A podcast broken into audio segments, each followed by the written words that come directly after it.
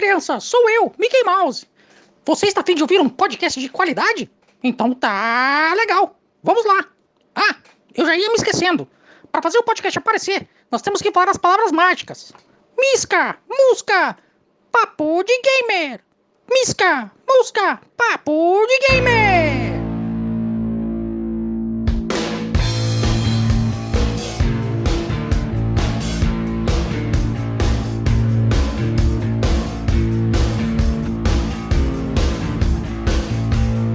Muito obrigado, Mickey, por indicar. Grande Mickey. Nos vemos em breve. É isso aí, pessoal. Estamos de volta. Bom dia, boa tarde, boa noite. Aquele chavão da internet que eu sempre digo para vocês. Estamos reunidos mais uma vez, mais uma semana. Estou aqui com os meus grandes amigos guerreiros Noguês. Olá, olá, gurizada! Que legal, mais uma noite estamos reunidos para debatermos sobre esses assuntos maravilhosos do mundo dos games. Idinho! Fala, meninos e meninas das internet, tudo certo contigo? É isso aí, galera. Mais um, mais um podcastzinho monstro aí, né? Bora bastante discussão da melhor qualidade. É, isso aí. É isso aí, pessoal. E Noguês? Fiquei sabendo que nós temos um convidado especial hoje. Sim, especialíssimos, sempre convidados de alto nível, convidados que vêm aqui participar conosco com muito garbo e elegância. Como é que é, Dinho? É isso aí? Tô certo ou tá é, errado? garbo. Tá certinho. Garbo e elegância pura. Esse, esse é, podcast. meus aí, amigos. esse- essa criatura aí, vocês sabem que ah, era impossível fazer esse podcast hoje sobre Fight Games sem trazer esse cara aí que é um especialista. Posso encher a boca para falar? Um especialista nos fighting games, nos jogos de luta. Deixa ele se apresentar então, Noguês. Deixa ele se apresentar. Vai lá, Lucas ou não? Fala! Ele mesmo. Acho que vocês chamaram o cara errado, vai. Especialista. Fala galera, meu nome é Lucas Tonon, também conhecido pelo primeiro nome Lucas, sobrenome Tonon. O Noguês fala isso porque ganhou poucas de mim, né? Só um contra 30 aí, aí eu falo que sou de alto nível. Hum, sim, sim, o, ele, o, o, o Tonon, ele é, ele é daquele, tá, agora não vale Hadouken. Não, agora não vale rasteira, sabe? O Ah, joga assim. Aí quando Essa só é fica só no soco falava. fraco, já, aí já tá valendo já. Tinha uns colegas que a gente falava, né? Você não pode pegar tal boneco, mas é o cara que a gente com outro também. Enfim. Mas é isso aí, Noguês. Aonde a gente te encontra, Noguês? Então, gente, vocês vão me achar ali na- pela internet, vocês vão me achar sempre com arroba Fernando Noguês lá no Twitter, Facebook, o maduríssimo TikTok e arroba Real Noguês no Instagram. Nunca esquecendo o meu principal ah, fonte de comunicação com vocês, que é o youtube.com barra Fernando Noguês. É isso aí, Idinho. Como é que a gente te acha, Dinho? Vou usar as mesmas palavras aí do, do. A minha principal fonte de comunicação é com vocês, as livezinhas que acontecem de segunda a sexta a partir das 20 horas lá no fb.g barra canal do Dinho, vocês me encontram. Também me encontram no Instagram, arroba Dinho Cardoso, Twitter, arroba Dinho Cardoso. E também estamos perdidos lá no YouTube, fazendo algumas peripécias no canal que é muito simples o nome, Dinho Cardoso, Dinho com um. Então é só vocês procurarem lá que vocês me encontram. É bom, é bom ver ah, como o, pod, que o nosso podcast está ficando valorizado, que cada segundo está valendo realmente um- uma, real- uma real fortuna, né? O Dinho me lembrou até aquelas propagandas de remédio no qual eles têm que informar ali que faz mal à saúde em três segundos, né? Lembra?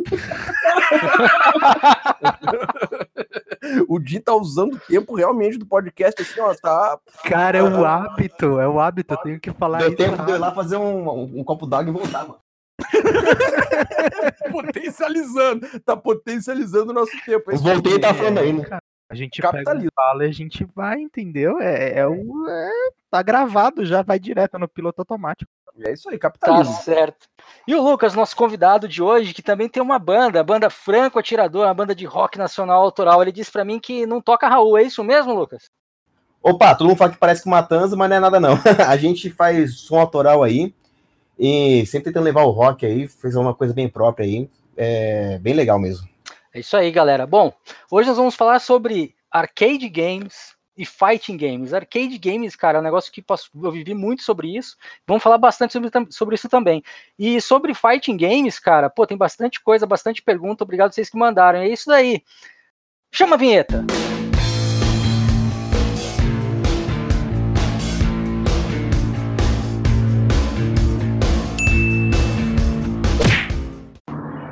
Fala aí, galera do Papo de Gamer, beleza? Aqui quem fala é Michel do Old School Arcade Bar de Canoas. Bora então pra jogatina aí, muito jogo de luta e fliperama. Forte abraço e sucesso aí, valeu! Ah, muito obrigado pela participação, Michel. Cara, a Old School é demais, né não, Noguês? Cara, demais, demais. Já tive o prazer de frequentar lá. Uh, cara, o ambiente é divino, assim, são nostálgico. Dezenas, dezenas, dezenas e mais dezenas de arcades que ele tem lá. Um ambiente muito legal. Ele também tem. É, é um pub, né? Um pub bar, assim. Então tem lanche, tem bebida, tudo. Cara, é demais. Os lanches também são, são assim, tipo, tem sanduíche que é o Zangief, tem o, o Gaio, pede uma porção de Ryu, umas paradas assim, sabe? É, não vou saber os nomes exatos agora, mas é muito criativo, cara. O lugar é muito aconchegante, é demais. Faz festas de aniversário lá e tudo. Uh, fica aqui no Rio Grande do Sul, né? Na Grande Porto Alegre, em Canoas. O endereço ali é. Fica na rua Santa Rosa, 162, Marchal Rondon, ali em Canoas, né? No Rio Grande do Sul, aqui, como eu falei já. Vocês podem encontrar eles ali no Facebook também, né? Old School House. É. Arroba The Old School Pub. T-H-E, né? T-H-E-O-L-D ali. The Old School Pub.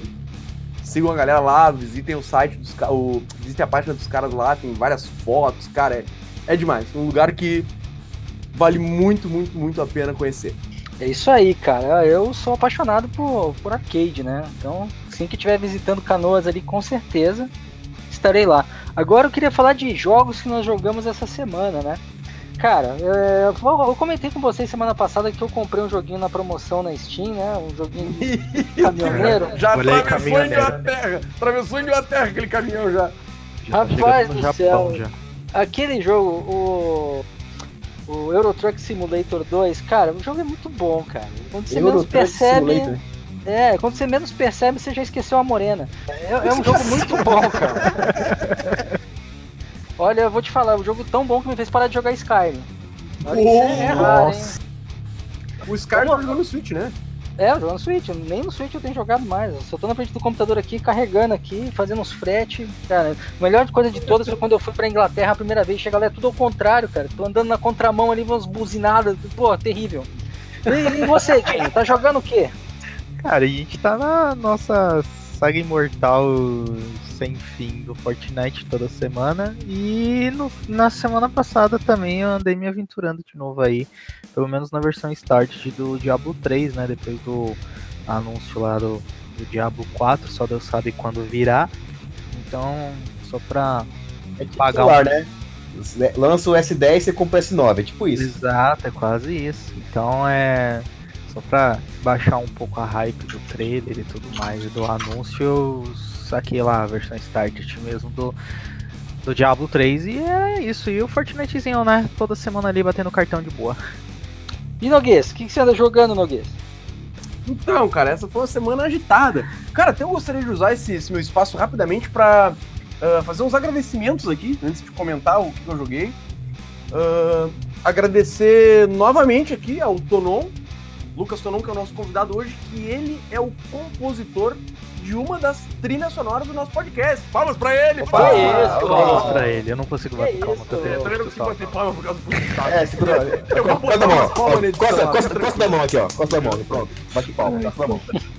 Isso, é um dos compositores da trilha que a gente escuta aqui, uh, da, da, nossa trilha, que estamos ouvindo agora nesse momento, inclusive. Então, né, deixar esse agradecimento aí ao Tonon, é, que compôs essa trilha para nós aí, juntamente com a banda Franco Atirador. E também quero aproveitar então esse, mais esse espacinho para também agradecer a galera do Carrossel Diabólico, que são os compositores da nossa vinheta, né? Vocês também podem Que isso, que isso, pessoal opa, opa. demais. Esse é arroba Carrossel Diabólico lá no Instagram. Vocês vão encontrar a gurizada, tem um trabalho maravilhoso também, certo? Agradecer porque foi de graça. Se tivesse pago, eu teria agradecido, não. ah, mas é isso aí, cara. Essa semana uh, dei uma jogadinha voltei pro Mortal Kombat 11, dá mais uma, uma, uma desvendada no jogo ali, né?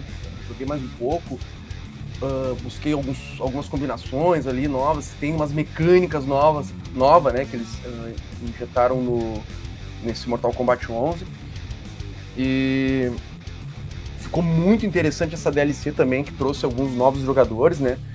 O, joguei com o T800 também, ficou. Ó, da hora, hein? É, cara, ficou muito bem ah, conectado ali dentro do, do jogo, assim, como um personagem jogável, ficou muito bom, cara, muito legal. Acho que foi uma puta acertada, assim, do Ed Boon, né, com a gurizada. E foi demais, assim, então é um, é um jogo que eu tenho, tenho jogado, assim, ah, de forma recorrente, assim, né, volta e meia eu, eu acabo caindo nele ali. E essa semana também tive o, o prazer, né, o prazer de poder ir assistir o filme também, Exterminador do Futuro. É o filme esse, então, que estreou 31 de outubro, né, agora, finalzinho de outubro, início de novembro. Dia das Bruxas. É, é verdade. E, cara, assim, peguei uma sessão com cinema vazio, assim, né? A crítica foi bem Nossa, pesada, assim, pra, pra cima do filme. E tinha toda a questão do James Cameron estar de volta ali, né? Trabalhando junto com a equipe que tá produzindo o filme, com os diretores, inclusive o diretor do, do Deadpool e tal. Tinha um cast pesado ali em cima do Que foi uma né? coisa boa, né? É, então, cara. E, e os atores, né? O, o- próprio Schwarzenegger, a Linda Ham- Ha- Hamilton, né? Ah, enfim, tinha um. Galera até, tem um, um- Tinha um. Tem, né, na realidade, no filme, um ator da Casa de Papel lá, não me lembro agora o nome dele. E, cara, enfim, tinha tudo pra ser um baita filme, assim, o James Cameron disse que ia dar sequência do Exterminador 2 lá, e na realidade acabou sendo mais do mesmo, assim, sabe? Uma pena, uma pena. Dessa. Acho que a, grande herança que esse filme vai deixar é o personagem do T-800 pro Mortal Kombat 11. Acho que essa é a, a grande herança do filme, assim. Cara, e outro jogo que eu andei eh, jogando essa semana foi o, o KOF, né? King of Fighters All Star. Cara, que tá maravilhoso, cara. O jogo tá maravilhoso, velho. Tá muito legal. Eu, como uh, jogador de fight games, que sou da vida inteira, né, cara? ah, digo, pô, vou dar uma passeada ali no, ah, na Play Store ali, vou- vamos, vamos conhecer o KOF que lançou esses dias e tal. Cara, fui pronto pra pegar um game ali, um x1, né? um- Uma luta clássica, como era sempre foi no, no KOF. E o, quando eu entrei no game, o game era beaten up, velho. Porra, mano, demais, assim. Achei Ó, beaten up, velho. Que da hora, bicho. um É, eu acho que é uma. Não vi isso não, cara. Legal Sim, tá demais, cara, tá muito legal. Tipo assim, eu, eu eu joguei pouquíssimos, tá ligado? Tipo, eu instalei ele, tive que fazer várias atualizações e joguei um trecho assim, e esse trecho era esse estilo de game, cara. Eu digo, nossa, que demais. Esse, eu- é um jogo que eu vou dar um foco pra ele aí, vou dar um foco pra ele nos próximos dias, com certeza. Ah, cara, outra grande maravilha, consegui conectar o meu, o meu controle de Xbox One no celular, meu amigo. Isso é maravilhoso, mano. Lindo, lindo. Agora E o jogo aceitou, cara. Ah, Vocês lembram, né? Desde o primeiro podcast que ele tá nessa luta, Ele nessa tá batalha aí. ele Rapaz. conseguiu. É uma vitória. é O uma vitória, mano. já era, mano. Cara, eu todos os jogos tem esse estilo assim, ah, que eu tenho uma adaptação muito maior com o controle, assim, com o joystick na mão, eu tento, eu conecto ele no, no telefone e tento fazer funcionar. Al- Muitos funcionam, cara, muitos tu consegue jogar com, com o controle sim, né? Com, com, ah, com ele conectado no celular ali. E esse também, esse tem suporte. Eu, ah, só alegria, tô vendo que eu vou ter que desperdiçar algumas horas da minha vida na frente desse jogo. É isso aí. É, Noguês andou ocupado essa semana. Pô. E você, e você, Lucas? Você também joga com a gente aí? Como é que é o negócio? Cara, eu gosto de passar raiva. eu não gosto de jogar mais divertir, não. Gosto de passar raiva. E eu fiz a besteira de voltar pro Tekken, cara. Tekken 7. E. Jogou com o Geraldão da Massa? Não conheço esse sujeito. Gente, é Cara. o pessoal do, do The Witcher. O, o personagem do The Witcher. No Tekken 7? É, ele tá, não tá? Não, ele tá no. Ele tá no Soul Calibur, mano. Putz, sou o Kerber, estamos três já. Ah, Volta aí. Não vai porque tem corte isso aí, não vai ter corte aí. escolheu, Tem que ter. escolheu o The Witcher no Tekken 7, só tem um Hadouken lá que, nossa, rapaz, foi divertido. Não, mas eu confundi os jogos mesmo. Só tem o Hadouken. Não, peraí, peraí, peraí. Eu já soltei Hadouken em jogo com o nome tag. Ah, também, o, Aku- aí beleza, o Akuma tá no Tekken 7. E tá do caralho ele, cara. E- e- inclusive, até tem um rumor lá das antigas, desde quando lançou o, Tek, o Street Fighter Cross Tekken, que eles falavam que ia fazer o. Eles, eles juntaram os personagens, né? Colocou em 2D estilo, mas Street Fighter mesmo com os personagens do Tekken. E desde aquela época tinha um, um rumor que ia fazer o contrário, o Tekken Cross Street Fighter, que ia ser os personagens do Street Fighter no Tekken com as mecânicas do Tekken. Sim, tem é, gente hypada até hoje pra isso. É, passou 10 anos com o cara só Akuma. Vamos ver se daqui a 10 anos coloca mais outro personagem. Olha, é a Capcom, gosto muito da Capcom, mas ela tem o costume de ficar lançando pedacinho de pedacinho de jogo, então de repente esse jogo aí, em 15 anos, tem todos os personagens do Street Fighter. É, então, Mega, Mega Man é um exemplo, né? Quanto tempo ficou fora aí até eu lançar o 11 aí. Que foi um jogo também que eu joguei recente aí, que tava maravilhoso, mas o, o Tekken eu tentei treinar ele, né, que eu tava, passei raiva no Street Fighter, resolvi passar raiva no Tekken e passo raiva igual em todos aí. Pá, que isso, passar raiva em videogame é normal, né? Opa, Faz parte. Agora, tem aquela pergunta, sabe aquela pergunta que o pessoal faz na, na, na semana pra gente, pra, pra animar sobre o que aconteceu na última semana, no último podcast? Então, tem uma vem. pergunta aqui Lá vem. que é. Não, uma pergunta muito boa, que é- na verdade, na verdade não é nem uma pergunta, né? É, é, é só uma afirmação da Leia de Nova Tristram. A Leia mandou uma mensagem que é a seguinte: Fiquei sabendo que os modinhas aí instalaram o Diablo 3, chegaram no máximo até o Esqueleto Rei e não quiseram jogar mais. O que, que esses Nutella estão fazendo? eita. Caramba, mano. Não, mas o jogo tá bom, cara. O jogo tá legal. Cara, eu, sinceramente, eu, dos jogos que eu joguei essa semana tinha Diablo também, cara. Esqueci de falar. Joguei Diablo. Faltou tempo, cara. Faltou tempo essa semana pra jogar. Mas fiquem tranquilos. Semana que vem tem feriado aqui no Rio Grande do Sul, sexta-feira. Até não sei se é só no Rio Grande do Sul. Eu não, Não, sei é- qual é feriado, porque é sexta-feira que vem, na realidade. Mas vamos ter bastante tempo pra jogar aí. E com certeza a gente vai. A gente tá devendo. Ó, pra galera que ouve o podcast aí, assuma minhas dívidas com vocês. A gente tá devendo uma live de LOL, eu, Dinho e Verdade, isso aí. Estamos devendo essa live, ela vai acontecer, hein? Caraca, vai ser épico. Sim, sigam lá, sigam nós lá nas nossas Oito, oito horas de live, hein? Espero. Ó, só a- toma cuidado com essas promessas do Noguês aí, que a gente jogava o Mario do, no Nintendo Wii, aí ficava mó tempo assim, vamos jogar? Vamos. Começava o Mariozinho lá em dois players assim, de repente o Luigi lá parado assim, a olhar pra trás, o Noguês com com os olhos fechados, babando. aí ele falava assim, aí eu falava, ô, ô Noguês, ô Noguês, mexe aí. Bah, esse Mario dá um, tem um sonífero nesse Mario? Aí no sofá deitava duas horas, acordava, vou jogar mais um pouquinho. Aí, durante a semana, a gente passou na primeira fase, né? Então, Calma. promessa aí de já live aí vi. de 8 horas aí, quero só ver, só como é que vai ser essa Já vi o Noguês ao vivo desse jeito, babando no sofá. Jogando Silent É. Hill. Do nada se o Noguês dormindo. Mas um desconto, era 4 da manhã, 4. Então, né? Não, É, mas vai vai dar, dar, vai tarde, mano. Gente, eu já Não, fiz, eu já fiz raid de Destiny, daquela. Raid de Destiny era aquele negócio que cada um tinha uma participação específica na raid. Se o cara não fizesse tal coisa, todo mundo saía, né? Perdia, dava é, game over. E, cara, eu tava lá no meio da, da raid e de repente eu só escuto pelo, pelo, pelo fone que o cara tava roncando lá. E o fone dele de porrada. E pra encerrar o assunto aqui, ó, e, o, e agora, além de estar devendo essa live aí de League of Legends, vamos ficar em débito aí de uma live em grupo aqui do Diablo 3. Sim, sim, na verdade o, o Diablo 3 eu, eu basicamente fiz um teste, né? Foi a, a nível de teste para ver se realmente eu conseguia fazer não só a live, mas também o suporte, né? Eu não queria jogar essa live, eu não queria jogar Diablo no, no, nem nada do gênero, caso fosse possível. Eu queria jogar mesmo no computador, então foi mesmo um foi um teste mesmo para ver o que, que rodava, como rodava e tudo mais. Então é Vamos, nego, só vamos. É LOL e Diablo agora. GG. Isso Tá aí. certo, tá certo. Ô, ô, Leia, muito obrigado pela participação. Como Obrigado, você Leia. mesmo percebeu, eles não sabem que você já morreu também. Mas é isso, pessoal. Vamos então para a pauta do dia. Hoje nós vamos falar de arcade games e fighting games. Primeiro a gente vai falar de arcade games e depois a gente faz a- aquele complemento com os grandes jogos de fighting games que mudaram um pouco a cara dos arcades de um, um tempo pra cá. É, mas é, é bem isso mesmo, né, o, o, o Noguês?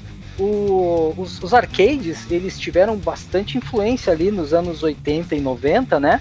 E com a, a chegada do- dos videogames com mais capacidade técnica, eles deram uma decaída. Então só ficou pra gente, assim, com um pouco mais de idade, sem querer entregar a idade, a lembrança de como era divertido você ir numa casa de arcade, né? E jogar aqueles tantos jogos sempre se superando por uma pontuação maior. Sim, sim, verdade. Lembrando que aqui, né, gente, no Brasil eles ficaram muito conhecidos como essas casas como fliperamas, né? A galera chamava aqui, pelo menos aqui no Rio Grande do Sul, não sei pra cima, mas era muito Sim, comum, né? Também era isso. Era, era os fliperamas. E, mas é isso, né, cara? Eles começaram lá, na realidade, os, o- a desenvolver aquelas essas prim- as primeiras placas para arcades, assim, lá no, no início dos anos 70, se não me engano, 72, alguma coisa assim, né? Que acho que um dos primeiros jogos foi o Galaxy, eu acho que ele de navezinha, né? Uma coisa assim, gente. Agora, sinceramente, não, não tô muito lembrado. Mas. E a partir dali foi só evoluindo, evoluindo. O Atari veio com o Pong, né? Que era aquele. Aquelas. O Pong era basicamente duas barrinhas ah, ah, de cada lado da tela e uma bolinha que era um quadradinho, né? Então ficava, era, um, era, um, era um tênis com, com duas barras e um quadradinho que ficava batendo de um lado pro outro. E a partir dali a coisa foi evoluindo, evoluindo. Já na década de 80 começou a surgir, né? Já os jogos bem coloridos, assim, já com mais. Ah, um pouco mais de, de capacidade gráfica, alguma ah, capacidade sonora já também, meio que engatinhando, né, pra essa coisa da, de ter trilha sonora e tal, nos jogos. Mas é isso aí, né, os arcades, a, a história que eles fizeram, deixaram aí pra nós é realmente ah, muito rica, né, muito rica. É, o, o- os arcades em si, né, eles que deram o primeiro passo para que as, as empresas se interessassem em fazer os consoles de videogame, né? Tanto que o Atari, ele é praticamente um, um- videogame arcade, né? Ele só Sim. tem jogos que foram pensados para serem jogos arcades, né? E inclusive até mesmo a construção de muitos jogos para os videogames que vieram em seguida, né, os Nintendinhos, o Mega Drive, Master System, etc. Eles, os jogos eles eram feitos com o mesmo com, a- com o mesmo ideal, né, com a mesma ideia, a mesma estrutura de um videogame arcade. Você pega um jogo, por exemplo, Ninja Gaiden, se você for pensar que aquilo ali hoje, você comparar hoje um jogo de aventura com um jogo de aventura daquela época, você vê que o negócio era muito mais é, jogar para você é, ter que gastar fichas, né? Você Sim, ter exatamente. Sim. né? do que você simplesmente chegar até o final e ver um videozinho de uma animação. Então, é, os arcades ele tinham um conceito diferente, eles são praticamente os pais dos consoles de mesa. Claro que não tinha como trazer toda aquela, todo aquele, aquele é, gama técnico que tinha no, no arcade para um videogame. Aquela Mas- potência de hardware, É. né? Que, que tinha os arcades na época. Sim, era mas- pá, inimaginável trazer pra, pro videogame, né? É, naquela época não dava. Então, eles fizeram do jeito que eles puderam, né? Então uma coisa que eu, que eu acho legal é que essa falta de recurso aí traz uma. Eles exer- exercitam mais a criatividade, né? Então, mesmo eles enxugando assim pra pra trazer o do arcade lá pro, pro, pro console, né? De, de casa. é, o jeito que eles se viravam pra criar fase, pra passar de fase, criar uma historinha ali. é, é, até mesmo o Ninja Gaiden, cara, se eu não me engano, foi um dos primeiros jogos do Nintendinho que tinha cutscene. Parecia Sim, a, é. a, a- a rostinho do ninja ali e tal, passando com os caras e lá e falando, caralho, que porra que é essa, bicho? Pode falar a palavra? Sim, Pode. vários jogos passaram por essa, essa compressão de dados, digamos assim, pra poder ir pros consoles, né, cara? Tipo, um meu, que eu me lembro que foi muito impactante, assim, que os caras rebolaram pra trazer ele pro, pro Super Nintendo foi o Killer Instinct, que era um, um fight game, né? Ah, foi. Porra, Cara, cara. A placa da, da, da Rady, Rady 64, eu acho. Ixi, agora? Não tenho certeza. Mas era a placa da, da Rady, a empresa lá, era muito potente, cara. Ela tinha, assim, uma capacidade de processamento, assim, cara, lindíssima pra época, assim. O jogo era, tinha uns cenários que a câmera vinha voando, assim, rodando até chegar nos personagens. E, obviamente, que o Super Nintendo não tinha capacidade pra fazer isso, né? Então, essas câmeras, essas tomadas, assim, não tinham no jogo e tal, do Super Nintendo. Mas os caras, como o Tonon disse aí, tiveram bah, uma, uma criatividade muito grande para o que eles tinham ali disponível conseguir portar o jogo, né? Fazer essa portabilidade do, do jogo do arcade pro, pro Super Nintendo e deixar com uma boa jogabilidade. Eu lembro que na época eu desmanchei meus controles do Super Nintendo, solda, botões e montei os controles arcade pra poder treinar em casa no Super Nintendo pra desafiar os caras nas máquinas no centro de Porto Alegre. E talvez também era uma das coisas que, tipo, querendo ou não, é, foi positivo, né? É, é o fator de mesmo você tendo alguma perca para levar aquilo para dentro da sua casa, você é, deixava com que fosse é, simples esse treino, que nem você colocou aí, né? E aí depois você ainda saía para dar aquela socializada marota e ainda curtir com teus amigos no, no fliperamazinho monstro, entendeu? certo. É, É, o fliperama dava mais confusão do que amigo, viu? Sim, cara, e olha só, eu já vi coisas, regras regionais, vou dizer assim, de fliperama. Por exemplo, tem um cara que eu sigo aí, um americano que joga, canadense que joga Street Fighter, que faz até tutorial, que é o Vesper Arcade. Ele contou uma história uma vez que lá na, na cidade dele, jogo de luta, eles achavam que o agarrão era muito apelão. Então, se você dava um agarrão, era regra deles lá, regional, que você tinha que deixar o cara te dar um agarrão também em troca. Inclusive, é, esse cara aí contou uma história que ele tinha se mudado de uma cidade, né? Chegado lá, e o cara jogava arcade assim, todo dia, né? Viciadão. Chegou lá, tal, foi jogar um joguinho de luta no arcade, e ele foi lá e deu um agarrão no cara. E ele não sabia dessa regra regional. Aí, todo mundo ali, tinha aquele ó, multidãozinha te assistindo jogar, né? Ah, é Aí- normal, né? É assim, aí ele foi, tipo, todo mundo esperando ele deixar o cara dar agarrão. E o Devolveu o cara, agarrão. e o cara foi da- da- é, retribuir o agarrão e ele não deixou, desceu o cacete dele, né? E os caras ficou Oh. puto, cara. E os caras ficou puto. Começou a virar uma muvuque lá de briga e de discussão. Deixa eu dar agarrão porque é pelo Eu falei, você tá louco, velho. Eu vou deixar o cara ganhar de mim, mas. Mano, aí foi que sa- saiu do arcade lá que ele foi expulso por causa de um agarrão. Você vê como é. Isso no Canadá, cara. Eu- No Brasil eu nem imagino as coisas que já deve Ah, ter o Brasil tinha o do tonto, né? Deixava o boneco tonto, você não podia atacar, porque o cara tá tonto. Aham, tá, tá, tá imobilizado em. que legal. É, aqui tinha, tinha bastante coisa. Ou então, se o cara ficasse puto que perdeu, ele desligava a máquina. Desligar a máquina, cara, puxar pra da mesmo. Essa eu não vi, essa eu não vi. Puxava da tomada. já. Puxava da tomada. Aqui, arcade aqui dava bastante treta. Mas o- os arcades, eles também tinham, tinham antes, antes do, do- da, da chegada do Street Fighter, né? Do, do, do jogo competitivo em si, ele tinha alguns jogos cooperativos, né? Cara, Não sei se Metal vocês Slug, lembram. cara. Nossa, que jogo maravilhoso, cara. Muito legal, né? Acho do caramba também, mas é um, também uma caça-níquel pra você. Não, você- total. merda, né? Total. Total, total. Por isso que é legal lá, ó. Vocês quando for jogar esses games arcade, dá um pulinho na old school lá. Lá tu paga a entrada e a máquina é liberada. Não tem que ficar botando ficha, não. Ah, é, Aí, mano, aí. Sim, rapaz, é bom, liberada lá. Não, mas o, o- esse, por exemplo, esses jogos não foram feitos pra você terminar, né? O Sim, Metal sim. Slug, por exemplo, eles não foram feitos pra você terminar, eles foram feitos pra você ir jogando e se divertir por alguns minutos e próximo, né? E tanto que o final do jogo é, tipo, geralmente é um finalzinho bem, bem simplesinho, ou seja, não é um, um benefício, algo, puta, terminei, eu vou ver o, o, o que eu ganhei com Crédito, é, isso. não, não era, tipo, só mostra lá, obrigado por jogar. Né? Então é- é- era mais isso mesmo, era mais pra ver quanto tempo você durava fazendo aquilo. E eu lembro que tinha algumas máquinas que eles iam além, né? Por exemplo, os caras fizeram aquelas máquinas de corrida que você, enquanto você ganhasse corrida, você continuava com a mesma ficha, né? Não sei se vocês lembram dessas máquinas aí. Aquele Que tinha- Kishin usa. Com cockpit, você tá falando. Isso, com cockpit e tudo mais. Sim, sim, sim, cara. É, esses aí, que nem o, o, o que o, o Lucas falou que eram os, os caça-níquel, né? o- o- as máquinas. É o Sunset Riders, acho que é outro grande exemplo disso, né, cara? Aquilo era frenético, aquilo não era impossível acabar aquilo com uma fichinha só, né, cara? É, cara. Ó, esse jogo de corrida, mas eu tinha problema com eles, viu? Porque era criança e não sabia como é que fun- funcionava marcha de carro, né? Aí chegava lá, manual automático. Aí eu tinha lá o número 1, o número 4, um R ali. Nossa, rapaz, o que que eu aperto aqui? Tem, tem três pedal lá no chão, rapaz. Que que agora? Aí ficava na graminha rodando lá e ficava puto e embora chorando. Chorando.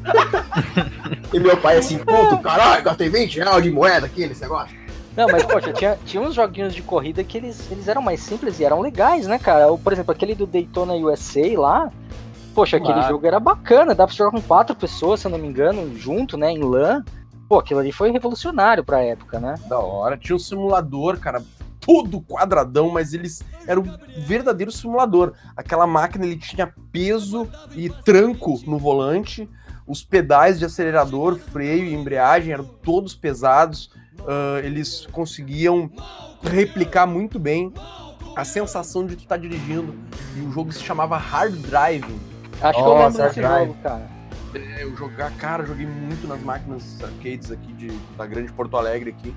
Esse simulador, cara, ele, ele era. O gráfico dele é terrível, né? Assim, é uma coisa. Hoje, pros dias de hoje, é impensável, né? A própria época assim, já tava bem ruim.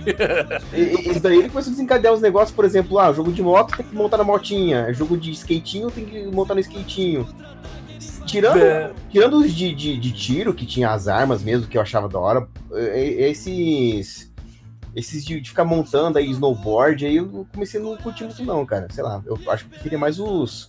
Os beaten up mesmo, os Simpsons, por exemplo. Sim, né, nossa, também. isso era demais. né? É, é que dependia de quem tava montando, né, cara? Por exemplo, a SEGA, ela sempre se interessou em fazer as coisas diferentes, né? A SEGA, ela começou com arcade. Inclusive, a SEGA continua como arcade até hoje, Aham. né? E eles, eles eram muito ligados nisso, né? Ah, vamos fazer um jogo de tiro. Aí eles iam lá e botavam a máquina com uma pistola e o Virtual Cop reconhecível, 2. Virtual Cop, é. Tinha, tinha alguns jogos de tiro bacana deles. Né, os jogos de corrida, como o, o Daytona USA, como, como eu disse, que, que fez muito isso. E, cara, é, eles se interessavam muito nisso. Por outro lado, tinha aquelas máquinas da Taito, não sei se vocês lembram, que era tipo uns joguinhos de tipo de navinha. Cara, putz, aqueles jogos, tipo Bullet Hell, né? O nome que se dá pra aquele tipo de jogo. Sim, sim. Que você vai passando com uma navinha e vai chovendo bala pra todo lado. Cara, pô, gastei muita, muita grana com aquele tipo de jogo, cara. Inclusive, a adaptação desses jogos pra Super Nintendo tinha uns bem da hora, cara. Tinha, cara. Mega Sim, Drive cara. tinha um que eu não vou lembrar. Eu, eu vou lembrar pro resto da minha vida, cara. Ah, como é que era o nome? Não, não, tô brincando. Thunder Force 3, cara. Um jogo de nave. Cara, era demais, cara. Demais, demais. Muito legal para Mega Drive. Thunder Force 3. Quem tiver a oportunidade de. Mega Drive eu gostava do Felios. O Felios era bem bacana, cara. R-Type. R-Type. R-Type R-Type era mais, era mais meio plataformer, né? Só que era de tiro, assim, com a navinha, era de lado. Diferente, foi bem. Bem diferente a parada, né? Agora tem um jogo aí meio obscuro aí do- dos arcades também que eu quero ver se vocês conhecem. Que é um do- dos meus favoritos, que, que hoje é uma bosta. Eu não sei porque eu perdi tempo com essa porra, mas na época eu joguei um jogo de luta do Sonic, que era 3D. Os gráficos horrível, polígono. O tal de Sonic Champions? Exato. É Champions of Fighters? Deixa eu ver. Sonic Champions, eu tenho, eu tenho uma mensagem até de um, de um- de um ouvinte nosso, amigo. Uma Boa. pergunta até, vou aproveitar, já vou encaixar a pergunta Opa. dele. É o Kurt Denninger, que mora em Tóquio, no Japão. Olha só onde a gente tá Olha chegando. isso. Até em Tóquio tem gente ouvindo o nosso podcast. Obrigadão, hein, Kurt. Sonic Champions, um arcade de lutinha que marcou minha vida. Nunca consegui passar do Sonic de metal e gastei uma puta grana nesse jogo. Então, cara, eu- esse, Vocês lembram? esse jogo tem, tem um espaço especial no meu coração porque eu tava em, em Rio Claro, na casa dos meus tios. E a gente fui lá no shopping. O meu tio queria passear no shopping e ele tirou cinquentão do bolso. Comprou tudo em ficha. Muito criancinha vida aquelas fichas assim. Babou, não, tanto de ficha que ele tem. Eu fui e gastei todas nessa porra desse Sonic. Pra Caraca. passar desse Sonic de metal maldito, cara. Eu jogava com Knuckles. Meu, e eu adorava, cara. Eu adorava aquele jogo de lá, achando que, que e aquilo é pra frente, mas eu acho que parou ali mesmo, né? Mas eu É. achava bem da hora, cara. É, a gente Deve tá- ter deixado muita gente. É, agora tem mais uma pergunta aqui do, do Kurt, né? O Kurt, o, no- nosso ouvinte do Japão. Ele pergunta o seguinte: qual arcade mais obscuro você já jogou e ninguém conhece, mas você achava ele legal pra cacete? Ah, o Tonon já respondeu. Eu já respondi. Mas aí era a pergunta dele, né? Você já respondeu e era uma pergunta dele, um jogo que ele já conhecia. Você já deu uma lida aí na, na- no pensamento Cara. da pergunta do Kurt. Então, meu, é, Tem um game que eu jogava, adorava, mas não sei o nome. Como é que eu faço agora? Agora fala como ele era. Ajudou bastante. Escreve É. ele. A gente fecha o olhinho e imagina. Eu vou imaginar, é o seguinte. Era um guerreiro, tá? fechei o olhinho. Tá, ó, imagina, todo mundo imaginando esse fe- tô Era um guerreiro com uma espada e um escudo. Lembrando a tela dos arcades como era, ela era uma tela que não tinha esse aspecto widescreen, né? Ela era uma tela mais quadrada. E ele preenchia praticamente 60% mais ou menos do tamanho da tela, então era um bonecão. E ele ficava andando para a direita o tempo todo. Então um cenário ia rodando para a direita com ele andando para a direita. E ele enfrentava outros ah, outros outros ah, ah, cavaleiros assim como ele que também vinham com com, com armadura. E aí ele atacava com a espada embaixo, no meio e em cima. E aí o outro tinha que defender com o escudo, no baixo, no meio e em cima. Se tu defendesse a espadada, beleza. Se o cara conseguisse te acertar uma espadada, ia fracionando, né? Ia, ia estragando a tua armadura até o momento que ela caía e tu ficava com aquela parte do corpo exposta. E tu poderia então acertar o cara com uma. acertar a espada no- na parte exposta do corpo, matava o cara. Ganhava aquele e passava pra próxima etapa. Então tem uma ideia, Noguês. Você que tá ouvindo aí, Manda pra gente por e-mail o nome desse jogo aí. Noguês falou que vai mandar nudes se você acertar o nome. Ele, tem, ele é cabeludo. Rapaz, vou errar de propósito. Nunca vamos Você descobrir. já sabe, jogo. manda e-mail pra gente lá e manda o e-mail, manda o nome. Mas é isso aí, Legal. brigadão, brigadão aí, Kurt. Obrigado aí. Ah, eu não falei o meu, né? Ô, ô Kurt, eu joguei um jogo tam- também que era um, era um jogo de policial, é bem parecido com o SWAT do, do Mega Drive, eu só não lembro bem direito o nome dele, mas era no mesmo esquema, você era um policial que na primeira fase você tipo, tomava um tiro e morria, mas você tinha que dar um jeito de sobreviver, e se você sobrevivesse a primeira fase, na segunda você ganhava uma armadura, e quanto mais fase você passava, mais forte teu boneco ficava. E no mesmo esquema, enquanto você ia tomando tiro, a armadura ia quebrando. Eu não lembro, eu não vou lembrar mesmo o nome desse jogo. Se você, se você já jogou, quiser lembrar ele pra nós aí, manda. Mas era bem, bem, bem divertido. Alguém mais quer falar alguma coisa sobre algum jogo obscuro de, de arcade? Faltou o Dinho só. Não, não O tem Dinho jogo nunca jogou obscuro. arcade. Eu O não Dinho- jogo arcade, o- eu sou novo. O Dinho é Nutella. Gente, o Dinho é Nutella. O Dinho tem Ó, 16 anos. Eu vou responder pelo Dinho que eu sei. O jogo mais obscuro que ele jogou é aqueles de garrinho de pegar o bonequinho lá, que sempre errava a porra do bonequinho lá. Aquele era foda, hein? Aquele perdi muito ficha, muita ficha naquele jogo lá. Ai, obrigado, Kurt. Obrigado pela pergunta. Valeu, Kurt. Ai, ai, cara. E quem E acertar o jogo. E quem acertar o jogo do. do, do que o Zenglef também não lembra o nome aí. O Zenglef vai mandar uns nudes aí também. Eu mando, fácil. Jesus. Eu mando Nunca vamos fácil. descobrir os nomes. Não, mas vai, vai que o pessoal quer, entendeu? Afinal de contas, é nudes, né? E, cara, eu lembro também, agora voltando um pouquinho aos, aos arcades, às casas de arcades, eu lembro que tinha uns jogos que eles eram meio tipo aqueles jogos de parque, sabe? Que você tinha que interagir com o jogo. Então tinha um que você tinha que dar um, um soco na máquina pra ela medir a potência do seu soco. Nossa, chegaram a jogar isso, cara? Sim, Tipo pô. Dragon Ball. Tipo Dragon Ball. Tipo Aham. episódio que o cara dá um soco nele e quebra tudo lá. E tem vídeo hoje, cara, bastante do. Tem compila... compilation dos caras dando chute, socando pra conseguir aquele 999 lá total, velho. Bastante até, bastante gente. Ah, tem gente que se dedica, né, legal. cara? Eu achava engraçado o negócio lá, né? Cara, eu tentava fazer aquilo, mas eu sempre errava a borracha. é, triste. O cara dava um soco e rodopiava, Não, sabe? e pior é que eu batia com força, né, mano? E aí eu, o braço passava pelo outro lado e falava, eita cora, e tinha que torcer pra não ter ninguém do lado, senão eu tava lascado, mano. Porque o soco não acertava o, o, o alvo, não, mano. Aí eu ficava frustrado. Eu nunca gostei daquilo. Tá ligado? Mas aí tem uma, uma, uma coisinha com relação ao arcade que eu queria dar uma, uma misturada agora, uma misturada boa, que é sobre os consoles, que eu falei lá atrás, no começo, né? Que os consoles foram feitos para tentar atender a demanda de, de arcade dentro de casa. Inclusive a SEGA ela é uma empresa que começou fazendo arcades e continua fazendo arcades até hoje. A Capcom ela fazia arcades e, e- e por muito tempo ela ficou fazendo arcades. Depois que ela se tornou só uma soft house e se preocupou com isso.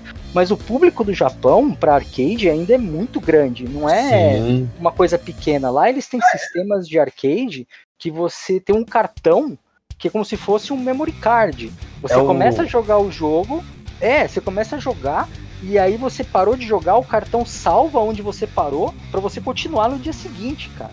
O Dragon Ball Cara. Heroes é assim, não é? Qual?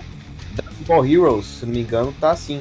É, tem um Dragon Ball que é assim mesmo. Inclusive, você, pode, você, vai, você vai ganhando cartões também com os bonequinhos, né? Que você tem que colocar como se fosse um, um, um AR, né? Que isso me lembra a pergunta do, do Bruno Carvalho. O Bruno sempre manda pergunta pra nós. Bruno, muito obrigado, cara. Um beijão pra você. Bruno é top. De, de Taboão da Serra. Ele pergunta aqui: por que os jogos ar- arcades ainda não morreram? Será que existe um público saudosista como se fosse flashback? Cara, Eu acho que é, é, um, é, um, é um mix de muita coisa, sabe? Eu acho que é, o, os- o pessoal ele procura. Hoje, hoje, em tudo que a gente for ver, os caras eles estão fazendo uns, uns flashbacks de muita coisa. E acho que existe um, um amorzinho que vocês têm aí pelos arcades e tudo mais. E, e isso ser, ser visto de novo com uma certa paixão de, de infância, alguma coisa. Cara, mas tem um, tem um negócio, um buraco um pouco mais embaixo nessa questão aí. É, eu, eu digo assim, no Brasil realmente baixou bastante, mas como o Zanglef falou aí, no, no Japão tá bem forte. Hoje, hoje no Brasil você vai encontrar mais molho patinho, bate ali na, na, na Taturana ali, no, Camundongo. Só que no Japão, cara, tem uma coisa que eu ouvi é, uns documentários bastante pessoal falando, que esse é um pouco mais relacionado com fighting games, né? Que o, o, o arcade ele deixa os jogadores de fighting games melhores. Porque é, hoje em dia a gente, a gente tem comunidade de jogar online, tá aqui em casa, ligar um online aqui, jogar um Street Fighter Online, jogar um. Inclusive até a Dungeons and Dragons do. Tinha no arcade também da Capcom, saiu na Steam também. Dá pra você jogar online, cooperativo e tal. Aham. Só que a comunidade de fighting games, cara, lá no Japão, e eu, eu digo isso porque um dos rapazes profissionais jogava, disse que até o Street Fighter 4 tinha bastante arcade no Japão. E isso, é, isso lá em 2008 mais ou menos, movimentou muito a comunidade, muito. Que os caras iam lá, treinava, e é uma, é uma coisa você jogar tipo, pau a pau com o cara do teu lado ali sem lag nenhum, do que você depender da tua internet pra funcionar direito, né? Aham. E, e isso mantinha muito a, a comunidade viva. Inclusive, é, eu já vi muita reclamação que eles sentem falta disso no Street Fighter V, que não foi no Japão, não é tão famoso quanto o Street Fighter 4.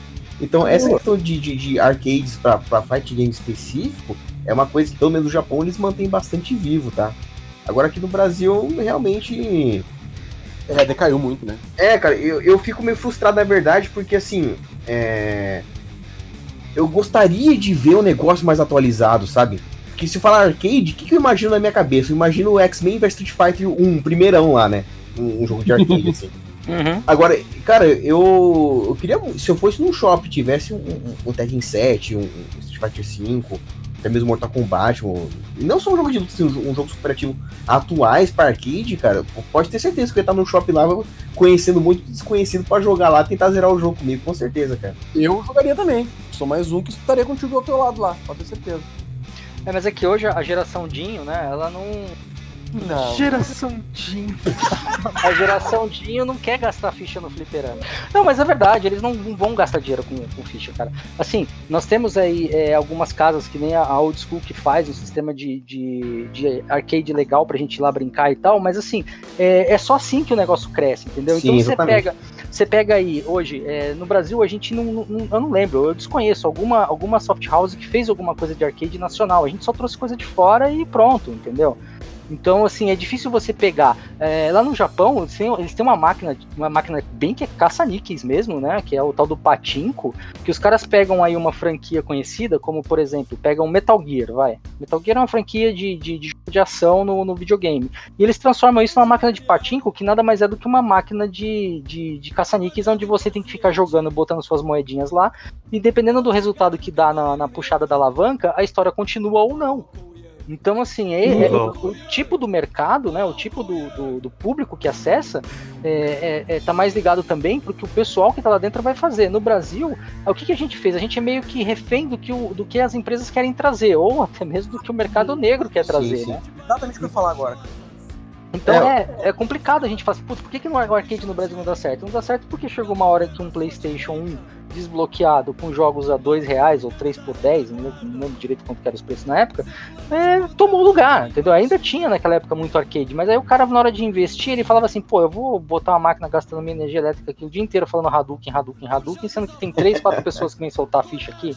Não, né? O cara vai e troca por uma, por uma barraquinha de jogo do bicho, que eu acho que dá mais dinheiro pra ele. Cara, exa- olha só, bem nessa tua linha, assim, que eu acho que, cara, é o que se oferece também, é o que acaba se consumindo, né? Se a gente. Vou ter que usar de novo de exemplo a Old School Games lá, parece que a Old School Games comprou o podcast de game, mas não é, né? É porque é a nossa referência. Ah, mas lá no Old School, por exemplo, quando eu, eu frequento lá, volta e meia eu vou lá, cara, é interessante que é o seguinte, ele tem só máquinas arcade lá, né? Tem as máquinas ah, de todas, todas as épocas ali, desde as bem antigas lá, do- do- dos anos 70 até as mais atuais, assim, né? Que- que andaram saindo lá por meados de 2000, 2000 alguma coisa. E tu vê o público é muito interessante, cara. É um público que tu vai ver muitos adultos, sabe? E também muitos adolescentes, cara. Tu vê gente nova frequentando, sabe? E, pô, tu fica assim, pensando, né, cara, a galera se tem, parece que consome, sabe? Enfim, é-. Mas isso- É que existe também um- um- um- um- uma coisa de muito de curiosidade se você for olhar o que o mercado acabou mostrando quanto arcade. Você imagina assim, a gente tem é, não só em, em história, por exemplo, de você. Uh, ah, saiu um jogo novo, vamos ver, saiu o jogo do Street Fighter. Os caras, querendo ou não, a, a geração Dinho, como disse o meu lindo e belo amigo Zengo, né? Que depois a gente vai conversar. E na verdade, a, a, geração mais nova, ela enxergou o arcade em algumas coisas populares. No que que eu tô falando? Você tem, por exemplo, um programa de TV onde retrata a vida de um moleque de 1980. O moleque vai no arcade e joga freneticamente com um monte de gente em volta em um determinado episódio. Então você gera uma curiosidade no público que é afetado por aquele, aquele, aquela série. Você tem um, um, um, uma animação famosa no cinema que é o, acho que é o Ralph, se eu não me engano, no Detona Ralph. Detona Ralph, Detona é Ralph. um fliperama. Então você você aguça essa curiosidade e quando e, e querendo ou não, se você for parar para pensar, quando você vê uma maquinona daquela, é a coisa mais linda do mundo de você ver aquilo. É, aquilo, aquilo ele te remete realmente a um videogame. Se você for pegar uh, uh, uh, é o videogame mesmo, sabe? Tipo, é a tela ali com o jogo ali e tudo mais. Então, é, é dá essa essa essa remessa. Então, e, e aguça a curiosidade. Então, se você tem um lugar onde você tem a possibilidade de você entrar, jogar e, e experimentar aquela é, é, vida diferente do que o que você tem hoje, do acesso que você tem hoje com a interação, a sociabilidade que você tem, é, é, é muito interessante e as pessoas saem correndo atrás disso. Então acho que é, grande parte de você enxergar um público que realmente viveu a época do arcade e, e, e ainda você é, vê introduzido ali pessoas que não são do, da época do arcade, mas que estão curiosas e estão jogando e estão aproveitando, é, é pelo, pelo, pela curiosidade de você ver aquela parada que é, não é nova, mas é nova para eles, sabe? Sim, sim, daqui a pouco acaba gostando, né? Acaba Exato, e quem sabe você não, não cria um tipo de evolução justamente para você entrar com essa interação.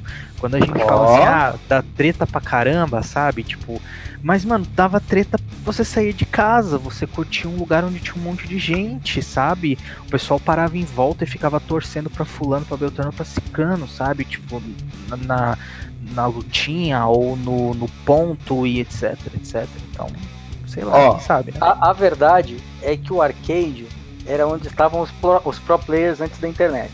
Uhum. Ah, com certeza. E isso é uma Sim. verdade. Tô pensando, tô pensando é. num negócio assim, imagina um Battle Royale, uma, uma casa de arcade com um Battle Royale real, onde todo mundo ali tá jogando na mesma sessão. Nossa. O, ó, ó, anjos é investidores aí, ó. Fica a dica, fica a dica. Aí você né, pega geral. Aí você pega geral. Você vai ter gente mudando de cidade para te visitar, cara. Bota uma fé gigantesca nisso daí, cara. Já pensou? O cara, o cara entra ali na maquinazinha dele ali, tem, ele olha pro lado assim, tem mais 70 jogadores do lado dele, cai todo mundo. Não, ia ser sensacional. Acho que vale a pena, hein? Se tem dinheiro, ó. Ó, aqui tá avaliar. anjos investidores aí, ó. Vem falar com a gente aí, que vou mexer esse, esse pão aí. É. Mas, cara, é, o, o, eu queria fechar essa parte de arcade, mas eu queria dizer assim: é, os videogames eles vieram para adaptar o arcade e eles fizeram isso muito bem. Se você pegar os jogos todos, na sua grande maioria dos jogos de Mega Drive, não digo muito de Master System porque ele era já um, um videogame para o público mais infantil, mas o Mega Drive, que era já para o público que estava acostumado com arcade, você vê a maioria dos jogos eles tinham essa pegada. Até os jogos da Disney, os Mickey, eles tinham contadores de número. Não era só você pular e bater no bichinho para chegar no final da fase. Não, ele também uhum. tinha um score, né? Alguma coisa que você tinha que jogar para fazer uma pontuação melhor. É, então, assim, eu vi que, que, que o, o, se hoje nós temos essa evolução enorme de videogames, essa evolução é, tanto de, de, a gente poder trabalhar, fazer jogos em casa, internet e tudo mais, a gente deve isso muito ao arcade, porque o arcade ele foi o termômetro, né? Que disse para toda a comunidade, da mesma comunidade de tecnologia, de para onde eles tinham que ir, né? É claro que quando veio o, o, PlayStation, ele já mudou um pouco. Na verdade, até o Nintendo 64 pegou um pouco essa transição, mas a partir do PlayStation, que é o videogame que veio já para superar o, o, Sega Saturno, ele já veio com uma outra pegada. Você vê que o PlayStation, o PlayStation teve uma, uma galeria enorme de jogos, jogos mas é, poucos deles eram arca arcade mesmo, aquele jogo que você tipo, vai jogar e sabe, é um die hard, que nem tinha no, no, no Saturno, né? Era mais uns jogos assim, com, com como Spiral the Dragon, é, enfim, to, é, Tobal, sabe aqueles jogos mais de aventura, assim? Crash, né? Crash, é, tipo, uma coisa bem diferente. Então, até aquele momento, até, até a Sony entrar na jogada, os jogos eles tinham todo esse perfil arcade, né? Então, o, o grande barato da tecnologia chegar até ali, de onde ela veio dali para frente, cara, puta arcade, por mais que você nunca tenha jogado, cara, o arcade fez muita diferença na história dos videogames. Cara, e o adendo rapidão, uma coisa interessante que você falou agora da questão de pontuação aí, se você é, perceber, pega, por exemplo, o Super Mario Bros, cara, que até hoje, até você pega o Super Mario Bros do o, o New Mario Bros do Nintendo Switch aí, eles têm um sistema de score até hoje, cara. Você pega uma moedinha, você pula no bicho, você ganha 10, 100 pontos ali. Sim. puxou do arcade lá da, da época das antigas, cara. Mesma Sim. coisa até hoje. Porque é, é onde eles mediam a interação, né? E a, e a, superação, né? A sua superação não é terminar o jogo, a sua superação é fazer cada vez mais pontos. Né? E colocar AA no finalzinho quando acabar as fichas. Exatamente. você, vai procurar, né? você vai escrever teu nome, você começa lá, você coloca a primeira letra, na hora que você vai pra segunda, acabou o tempo e fica aquele é, ah, é isso aí, galera, isso aí eu sei que acontece aí. Isso é a galera que não batia recorde com frequência, né, cara? Eu que batia recorde com muita frequência, eu tinha facilidade de botar meu nome. Então, eu colocar meu nome lá, eu falei assim, nossa, rapaz, bati o recorde. Minha chance, rapaz, vou colocar meu nome, todo mundo vê. E apertar o botão, apertava o enter ali e ficava, ah, fodeu. É, não, o, o Noguês fica brincando aí, Noguês, mas eu bati muito recorde de máquina, cara, que é impossível, que é possível de até hoje você ir numa dessas, dessas casas de arcade, você chega lá e bater, top, ah, foi eu. cara, será, será, que o nome de personagem do Street Fighter tem a ver com esses três letras aí? Ryu, Ken, que era mais fácil de colocar ali nos três coisas ali? Não sei, é. Acho difícil, cara. Acho que não, acho que é mais nome japonês, né? Porque Ryu, Ryu é dragão em japonês, né? Ryu é ah, é, dragão e quem é espada. Tipo, era para os dois ser uma coisa só. Como, a, como os, os norte-americanos exigiram um Ryu norte-americano, eles inventaram o Ken, né? Mas enfim, é, é outro papo. É jeito. É, e agora vamos falar dos fighting games, que eles tiveram sua origem também nos arcades, que foi uma febre. Eu lembro a primeira vez que eu, que eu que eu vi um Street Fighter, que era um jogo de duelo, assim, eu achei incrível, Nossa. porque eu olhava assim e falava, cara, tem um monte de botão nesse negócio aí, qual deles que pula? Essa é a pergunta. Porque eu tava acostumado a jogar Cadillac Dinossauro, é, Final Fight, né, que eram os beaten ups da época, que eles tinham um botão de pular, né, já o Street Fighter não. Como é que foi esse, essa transição, vocês lembram disso aí? Cara, eu já cheguei, perdão aí quem ia falar, mas vou falar rapidamente só para complementar o que o Zeno falou aí que eu, essa transição, na realidade, eu já cheguei nos, nos arcades com Street Fighter 2. Foi o que me chamou a atenção, sabe? Digo, nossa, mano, o que, que é isso, sabe? E ali, a partir do Street Fighter 2, então, que eu passei a conhecer o resto dos arcades. Pra que fique claro nos altos aí, o Noguês é mais velho que. Ó, tu viu quando o cara fala mentira, o áudio até corta. Repete aí. Ó, e pra que conste nos altos, o Noguês é mais velho que eu, hein? Sim, sim, sim. Eu já, eu já passei dos 25, né, velho? Tu acha que não chegou ainda nos 25, né? Não, ainda não. Sou dos 25? Já tem alguns anos isso. alguns, alguns poucos. Pouca coisa, pouca coisa. E, meu, quando eu vi Street Fighter 2 pela primeira vez, como eu sou mais novinho aqui, ó, inclusive você tá convidado pra minha festa de 18 anos aí, que vai acontecer semana que vem. Ah, debutante! É... Tá no passado, sim, tá? É, cara, eu era muito criança e eu vi os meus primos já, já jogando no Super Nintendo Street Fighter 2, cara. E a, o mistério do, jogo era tipo, como é que fazer os movimentos. Os caras pegavam lá a camisetinha ali, colocavam no controle e esfregavam. Flá, flá, flá, flá, flá, Aí de repente, oh, ok. Oh, que da hora, que da hora, coisa ali, mano. Que legal, que legal, vamos de novo. Oh, ok. Oh, ataque das corujas, mano, ataque das corujas. e eu ficava assim, meu, que que negócio estranho, bicho. E. E os, os personagens mais é, populares, e o Ryu, assim, eu acho que era, pelo fato de ser o mais fácil de, de soltar os, os golpes, né, cara? Por exemplo, ali, ninguém esfregando o controle se você nunca quer pegar o Gaio e, e fazer o golpe dele que você tem que segurar é, sabe, dois, três segundos pra baixo, apertar pra cima e chute. No, Sim, esfregão é. nunca ia sair aquilo lá, entendeu? Então eu lembro de, de dos meus primos jogando, eu querendo jogar e eles não deixando. Inclusive, o, o computador ele pode fazer o golpe do Gaio sem dar o charge, né?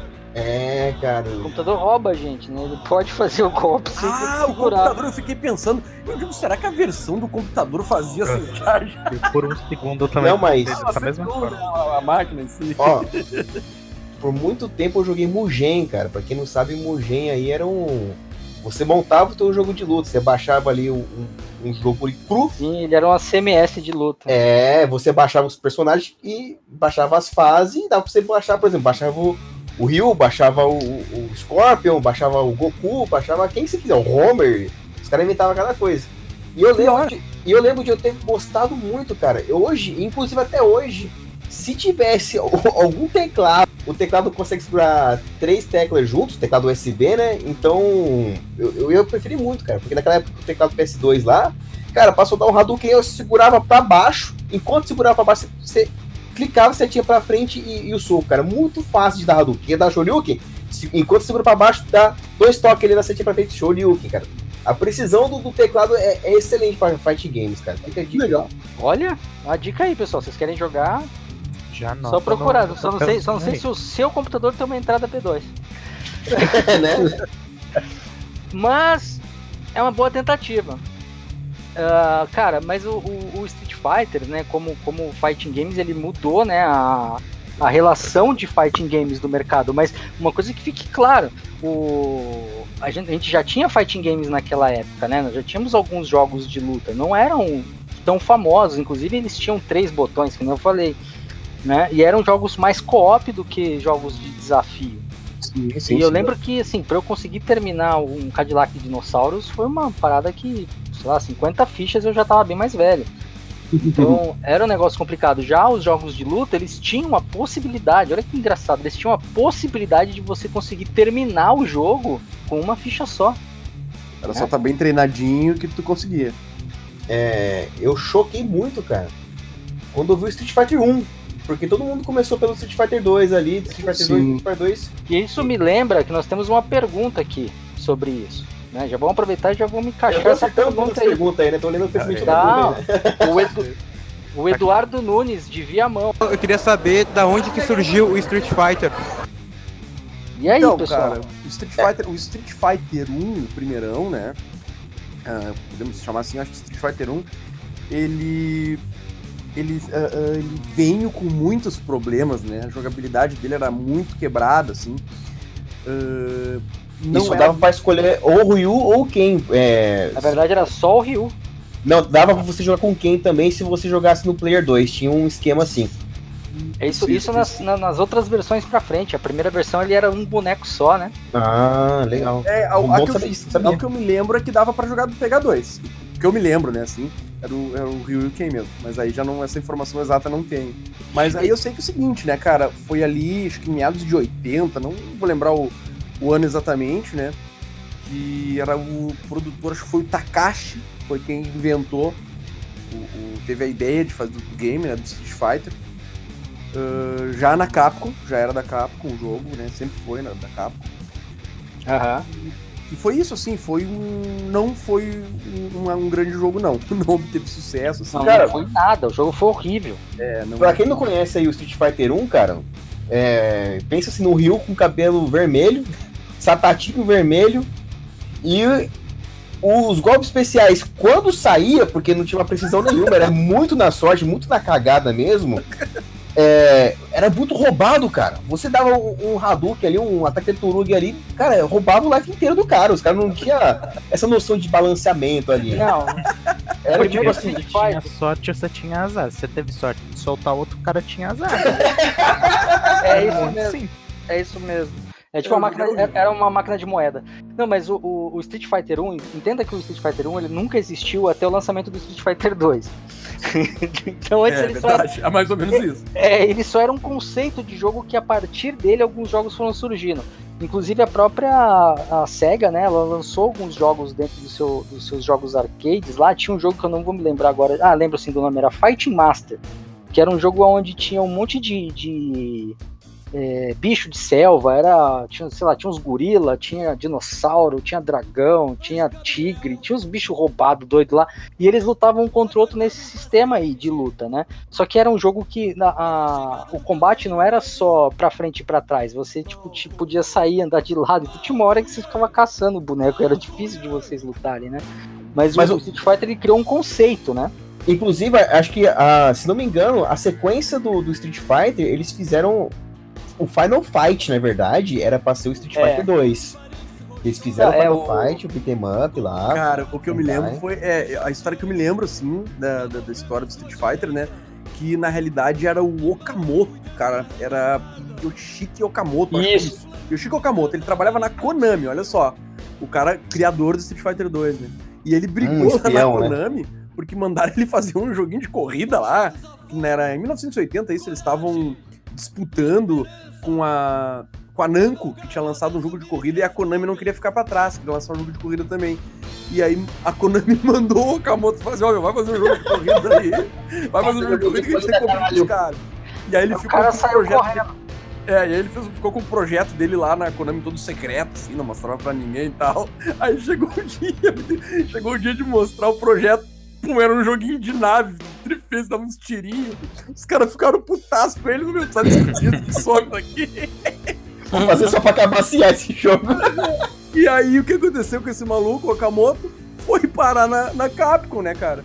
Acabou indo trabalhar na Capcom e incumbiram ele sim de fazer o Final Fight, né?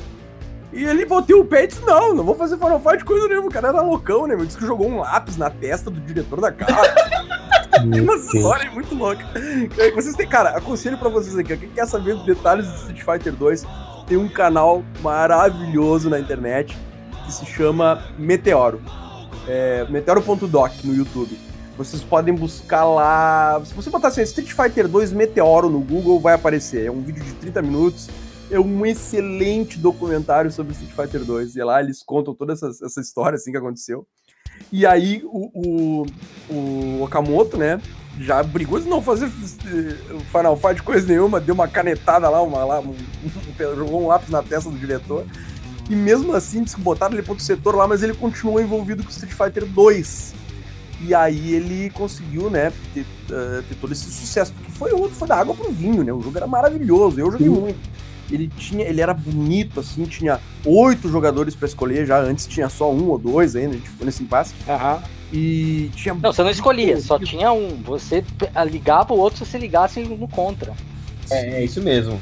É, se você colocasse o Fish no Player 2, aí beleza, pegava o Ken ali. É, na verdade, era o Ryu com uma outra. Era o Ryu com uma outra camiseta. É, Eles é. inventaram o conceito de quem em outra época. Era o Ryu com o cabelo amarelo, era o Ryu loiro. É, Era uma parada assim. Nem era amarelo o cabelo, acho que era vermelho também, só a cor da camisa que mudava. Eu, não sei, eu sei que aí, gurizada, pra encerrar esse assunto de Street Fighter 2, pelo menos onde surgiu, né? Que na realidade o Street Fighter mesmo surgiu com dois, né, gente? Que o um, como Sim. a gente acabou de dizer aqui, não, não, não existiu, né? E aí o Okamoto ah, conseguiu trazer pro, pro Street Fighter 2 uma excelente jogabilidade, assim, né? Uma jogabilidade muito boa, porque que inclusive foi. Olha que loucura, gente, tá? Isso foi em 82, se eu não me engano, me ajudem na data aí, que, lan- que lançaram o Street Fighter. Não, não, não, mentira, desculpa. O Street Fighter 2 é de 91, né? 91 lançaram o Street Fighter 2. Olha só, a gente tá em 2019 e os sistemas de combinação de combos que o Okamoto criou lá no Street Fighter 2 ainda se aplica no, no Street Fighter 5 hoje. Não, se aplica em quase todos os jogos de luta. Cara, incrível, tu pula, tu dá uma Só que eu, eu queria fazer uma. Tá ali, tá ali, o mesmo, a mesma ideia de combo que ele criou lá há 91, 2001, 2011, há quase 30 anos, gente, atrás. Incrível. Vai ter uma vírgula aí, que eu também vi uma vez, vocês podem me corrigir se vocês viram um negócio diferente, que tem, assim, só para dar uma explicadinha, o Street Fighter, e como vários jogos de luta, tem um negócio chamado cancelamento, né? O cancelar, que é o seguinte, se você dá um chute médio ali, você estica, você aperta o botão, o personagem estica a perna inteira e volta, certo? Sim, Só sim, que sim. se você dá um chute médio ali, enquanto ele acertar o cara, você já emendar um Hadouken, ele cancela essa animação da perna dele voltando, o cara já solta um Hadouken. Então ele dá um chute médio e já bate o Hadouken, faz um combo de dois hits. Exato. Eu, eu ouvi já falar que isso, na verdade, foi um bug do sistema. Que isso não Eu era pra duvido. acontecer. Que Eu isso não não era pra ter acontecido. Tipo, os caras, tipo, lançou o game e beleza. E descobriu isso, começaram a fazer uns combozinhos que não era pra ter um combo assim de 3, 4 hits. Caramba, Entendeu? esse Então- cancelamento era um bug. Então foi um bug que, na verdade, virou geralmente o, esse cancel, esse o cancel, né, virou uma mecânica de jogo muito importante. Não, mecânica de jogo pra todos os jogos hoje. Sim, Cancelar a exatamente, animação é cara. mecânica de qualquer jogo competitivo. Tu joga Mortal Kombat 11 assim, cara, pra fazer como tu vai fazendo, cancelando o, o golpe anterior pra hum, colocar uma skill, cara. É, É, o único que não tem, que eu falei hoje que eu joguei, é o Tekken. O Tekken não tem como cancelar. Porém, o Tekken 7, onde tem o Akuma, eles implementaram esse sistema de cancelar no Akuma. Ou o personagem de Akuma, e tem uma outra mulherzinha que é uma vampirinha, que eu esqueci o nome agora, que tem no Tekken 7 também, que é uma DLC lá. Que tem o sistema de você dar um chute baixo e cancelar por um Hadouken, por exemplo. Ou cancelar Que legal. Shoryuken por, por um golpe, golpe especial. Que legal, que legal. É, mas acho que ficou bem respondida a pergunta do Eduardo, né? Eduardo, Acredito que sim, Eduardo. Obrigado pela pergunta. O Eduardo vai ficar feliz com essa resposta. aí. Eduardo vai ficar feliz, é, pegou a galera aqui. Eduardo. Eduardo, olha, Eduardo, parabéns, viu? E muito obrigado. É o Dudinho que o cara fala, a gente tem uma pergunta do Eduardo. Aí, aí enquanto tá lendo a pergunta, eu escuto o Dinho falando assim, ó, Eduardo é top.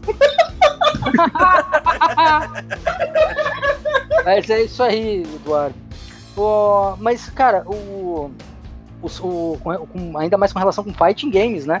Ah, o Street Fighter, ele, ele veio, ele mudou o paradigma, ele voltou a lotar as casas de, de fliperama. Eu lembro que elas estavam meio, meio abandonadas na época, o Street Fighter veio e ele mudou isso, né? Ele fez, fez as, a- as casas voltarem a encher, porque afinal de contas ele criou o competitivo, né? Dentro daquelas casas, que coisa que não existia.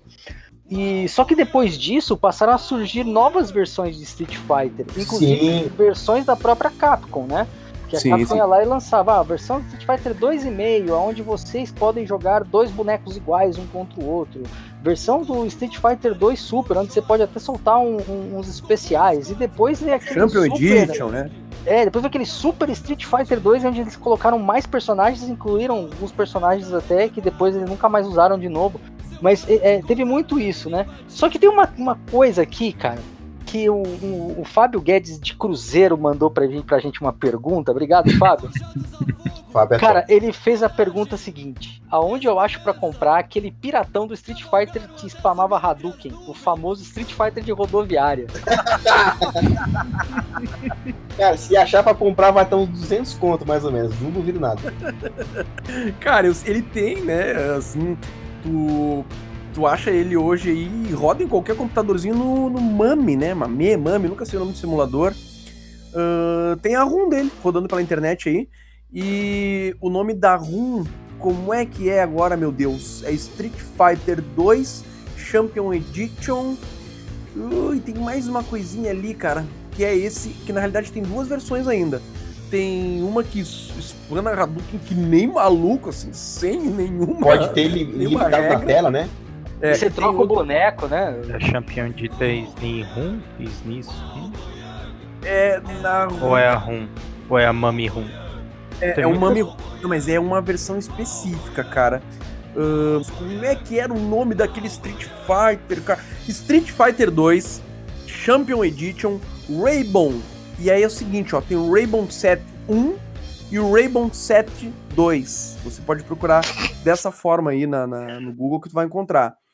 O 1, ele tem. ah, eu não me lembro qual, são um ou dois, mas tem um deles que é bugadaço. O bagulho é louco. Tu teleporta com os personagens pra costas, pras costas do cara, segurando os dois botões forte. Ah, tu larga Hadouken infinito, um colado no outro, assim, uma loucurama sem, ah, sem tempo de, de, de, de, de de delay, tu usa um atrás do outro na loucura. E o outro é um pouquinho mais organizado. Tu larga um Hadouken e sai dois, assim, subindo um atrás do outro. Tu tem que esperar ele colher as mãozinhas de novo pra poder largar outro Hadouken. Mesmo assim, tu, né? Esse primeiro aí eu já joguei. Fliperame, vai. Eu já joguei, tipo, que tem até uma história engraçada que eu fui, olhei esse aquele Street Fighter loucão, os 500 Hadouken na tela, fui lá, comprei a ficha, aí o, o- chegou dois molequinhos, dois gurizinhos. Você vai jogar esse Street Fighter aí? Esse é bom, hein? A gente te ajuda a jogar. Ajuda? Vai, ajuda. Falei, Beleza, então vamos lá. Eu faço voz de criança, mas eu era criança também, tá? Aí botei- Aí eu fiquei confuso, levemente. Eu falei, tá. Parece que eu fiz voz, voz de barbudão, mas é criança também. Bo- Cara, botei a ficha, cara. Olha só o plano das crianças. Um ficava rodando mancha ali, ó. Só no meia-lua, o tempo todo. E o outro ficava assim, ó. No botão assim separado. Aí, velho, cara, o Ryu pulava, cara. Só dava Hadouken no ar. Hadouken! Aí caiu, caiu um pouquinho, assim, dois pixels Hadouken, caiu mais dois pixels Hadouken, Hadouken, Hadouken, Hadouken. Vamos ver, essa porra! Tocando, brincando ali. Cara, e eu lembro que também você pegava o Zangief, né? E você girava com ele, você ficava girando e subindo na tela. Ele subia, aparecia embaixo, um subia, pulo, aparecia embaixo, um subia, girava. aparecia... É, aí de repente você, quando você chegava perto do cara, você pegava pra dar um agarrão. Tipo, ele ficava 10 segundos descendo assim na tela. Sim, porque ele descia embaixo, aparecia em cima de novo descendo, aparecia. Exatamente. O Ken, o Ken atravessava a tela com o Taketurug, né? E voltava atravessando a tela, o helicóptero da porra, que negócio lá deu. Se pegasse o primeiro, dava uns 200 hits no nego. É. De onde que os caras resolveu? Ah, Street Fighter aí acho que precisa de uma mudada. Vamos, vamos mudar um pouquinho aqui, ó. Perfeito. viajar um pouco. Esse Tá jogo muito tá muito- tá Tá muito muito padrão. engessado esse jogo aí. Esse negócio aí, não tá certo não. Vamos botar 500 Hadouken.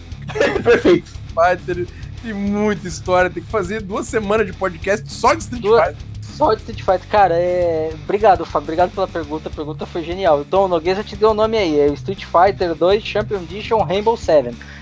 Vai lá, cara. É, mas, cara, é, poxa, não é só Street Fighter, né? Porque naquela época a gente também recebeu alguns outros joguinhos. Eu lembro que tinha um jogo, agora você precisa lembrar o nome dele.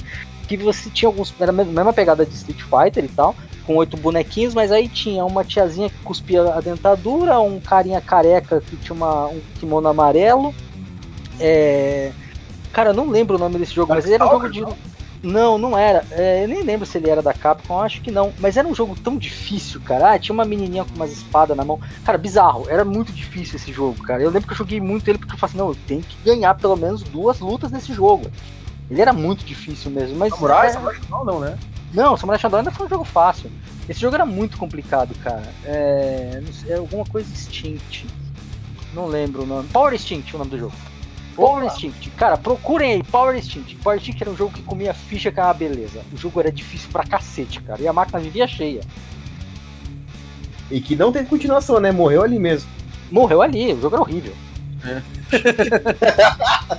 o Zegler foi meio bi- bipolar, né? Procurei, o jogo é demais. Procura ele demais, é horrível, cara. Não, é horrível. O jogo era difícil pra cacete, cara. Não tem... É mais ou menos assim, você pega. Vamos pegar uns jogos da SNK, vai. Vamos pegar ali o jogo também que foi mu- muito mal feito. é, Ele era totalmente travado, que era o Art of Fight. Art of Ah, Fight é um jogo totalmente travado, ruim, difícil. Sim. Só que ele era inovador. Ele era inovador. Então ele teve continuação. Teve dois ou três jogos, se eu não me engano. Sim, sim, sim. Aí, na- e aí, cara, tu sabe que essa- esse cara que trabalhou na SNK no, no Art of Fighter, que trabalhou no, no anterior ali, cara, como é que Fatal era? Fatal Fury. Fury, né? E que posteriormente acabou daí se estabelecendo ali no KOF, né, no King of Fighters, foi o, o produtor lá do primeiro do Street Fighter 1. Sabia Sim. disso? Que dele saiu da Capcom e ele foi com toda a equipe dele, inclusive o Takashi, era o nome dele, né? Foi com toda a equipe dele trabalhar na SNK. Que inclusive um personagem do Street Fighter, acho que do Street Fighter 0 ou 02, foi feito de zoeira, né? Foi um personagem que fizeram de zoeira, porque o, o Ryo, né, do, do Art of Fighter, ele soltava as bolinhas dos Hadouken dele, só que ele tinha uma barrinha de energia. E quando essa barrinha acabava, quando ele soltava, não saía nada da mão dele. Não sei se vocês lembram disso. Ah, cara, não lembro. Eu joguei pouco Art of Fighter, cara, não, não lembro. É, ele tinha uma barrinha de energia que você tinha que ficar carregando. Eles foram os que, prim- primeiro que pensaram nesse negócio de barrinha de energia, se con- concentrar, né, antes. Sim. E aí se aquela barrinha acabava, você soltava o Hadoukenzinho dele lá, ele não saía nada da mão. Aí quando os caras do Street Fighter viram o jogo lá, e, tipo, mó zoeira, claro, eles foram e fizeram o personagem Dan. Que o Dan nada mais é do que uma zoação do Ryo. Ah. Você vê que o Dan não solta Hadouken, ele tenta, mas não sai, né? Da hora, cara. né? Tipo, foi, foi, bem, foi bem feito de zoação a parada, né? Que o o pessoal que continuou na Konami, né? Pô, o cara fez lá o jogo parecido com o nosso, tipo, né? Querendo ou não, o Art of Fight é um jogo que, que bebe muito do Street Fighter. E aí o, o Hadouken do cara não sai, né? Porque acabou o poder mágico carinha. E cara, a SNK, né, depois que ela, que ela fez esses jogos, ela fez alguns jogos é, diferentes, não só de luta. É, tinha um joguinho que você jogava com os carinhas, tipo Metal Slug, que você jogava com, com, com soldadinhos e tal. E tinha um outro de uma menininha, que eu acho que era, era Magic Soldier. O nome do jogo era esse, Magic Caramba, Soldier. não lembro disso. É, que era uma menininha de cabelo de, de uniforme escolar azul e cabelo rosinha. E depois, em 94, eles lançaram uma jam com a maioria do. com a maioria, com quase todos os jogos deles enfileirados e transformaram isso no famoso The King of Fighters 94. Ah, sim, E lá tinha um time que tinha um cara chamado Ralph, né? Que era até o time do Brasil, se eu não me engano. E esses bonecos, eles faziam parte desse jogo de, de tiro aí que eu falei agora. Eles eram os personagens desse jogo, que eles adaptaram, criaram, criaram um modelo de Fighting Games e botou lá. E esse outro da menina aí, que eu falei, da menina de cabelo vermelho, é a Atena Samia. É aquele personagem, né, da, da- daquele, daquele grupo que tem o tiozinho que bebe a cachaçinha e vomita a cachaçinha na cara do peão. E ela é, é do jogo, além dos, dos personagens de Art of Fighter e Fatal Fury. Né? Esse jogo também mudou um pouco o, o cenário de, de fighting games, porque ele trazia uma proposta não de dois rounds, e sim de que você morreu com aquele personagem e você perdeu ele. Que eu acho sensacional o- o- esse esquema aí do King of É, era boa. E, e- ele- não só, ele importou outro personagem também. A, tem a Leona do Metal Slug, se não me engano. É a mulherzinha lá de cabelo azul, que ela dá um golpe assim, circular lá. Eles, eles importaram pro King of Fighters também, essa Leona. Agora eu tô na dúvida se ela foi importada pro Metal Slug ou o Metal Slug que importou ela. Hum, Fiquei na dúvida agora. Bom, mas não Hum. importa. Bom, se você sabe aí, manda mensagem pra gente. Aproveita, Hum. manda lá, que a gente vai falar sobre isso no próximo episódio. E eu- uma coisa que eu, que eu. Cara, que eu pago pau muito no SNK. Pago muito pau. É os gráficos pix, pixelados, cara. A arte deles, cara, não, não tem igual, velho. Animação fluida ali, cara. Você pega os King of Fighters, o, sem ser esse último 3D o que saiu, né? O que saiu, o que saiu um pouco antes, até mesmo o Metal Slug lá. Cara, era linda a animação dos personagens. Era coisa bonita de se ver. É, o- eles tinham um sistema de, de, de frame a frame, né, pra fazer a animação, né? É, cara. Eu via background lá naquela época, assim, eu falava, nossa, cara, olha que realismo, não tem como ficar mais perfeito que isso. Ah, mas também, também, né, Noguês? Lembra que a gente tava conversando agora há pouco? As máquinas da SNK, elas vinham com 330 mega, né? Ah, nossa, eles lembram que quando tu liga, eles ligam, a máquina, ela ficava em loop ali esperando fichinha, né? E ela jogava, Aham. esfregava na cara, nós podemos ter até 330 mega, te lembra? Uma coisa assim, né? Sim, eu eu- eu- se eu não me engano, acho que o, o- na, naquela época o, o videogame com melhor capacidade chegava a 20. O videogame não, a máquina arcade chegava com 20 megas, a melhor capacidade antes dessa máquina de 330 dos caras, né? só isso, cara, tão pouco. É, então, Até tipo, a placa, aquela da Capcom também, a SPC, é que era? acho que naquela época que eles inventaram isso, eles estavam na 2 ainda, né? Na CPS Hum. 2. A 3 que veio revolucionária, que lançou aquele Third Impact, né? Street Fighter Third Impact. Sim, sim. Que também É, não- não sobreviveu muito tempo. É o Third, Third, Third Strike, não era? Ah, ah, não, Third ele, Strike, é. é, teve- ele chegou com. Esse Street Fighter teve três versões também.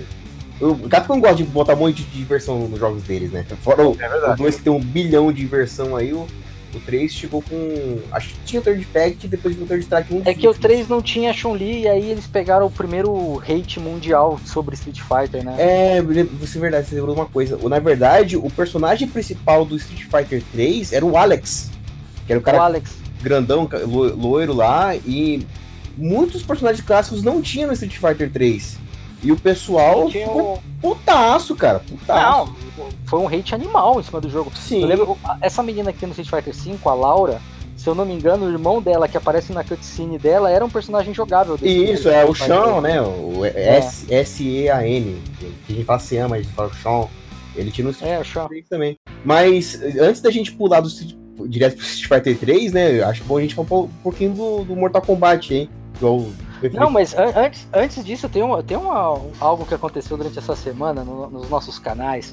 Mas é que eu queria, eu queria dar um, um, um, carinho pro King of Fighters, porque o King of Fighters ele tá no meio dessa bagunça e ele ficou. Ele ficou para trás. Ele entrou no meio. Claro que ele entrou depois do Mortal Kombat, mas ele entrou no meio dessa briga e de repente ele sumiu. Né, eu acho que o último, o último The King of Fighters relevante que saiu foi o 98, né? Depois disso. É, não, teve outros lançamentos, teve um, acho, 2015. Na realidade, não, teve, teve certa... outros, mas eu digo que aquele, o último que fez barulho mesmo no sim. mercado que o pessoal queria jogar, acho que foi o 98, né? Sim, sim, com certeza, é. Se eu não me engano, é, eu joguei. Bom, vocês viram, não foi eu que zoei dessa vez, né? Ele mesmo. Ah, mas é que a gente não espera ser zoado. A gente zoa antes que é pra não perder tempo. Não, mas eu joguei.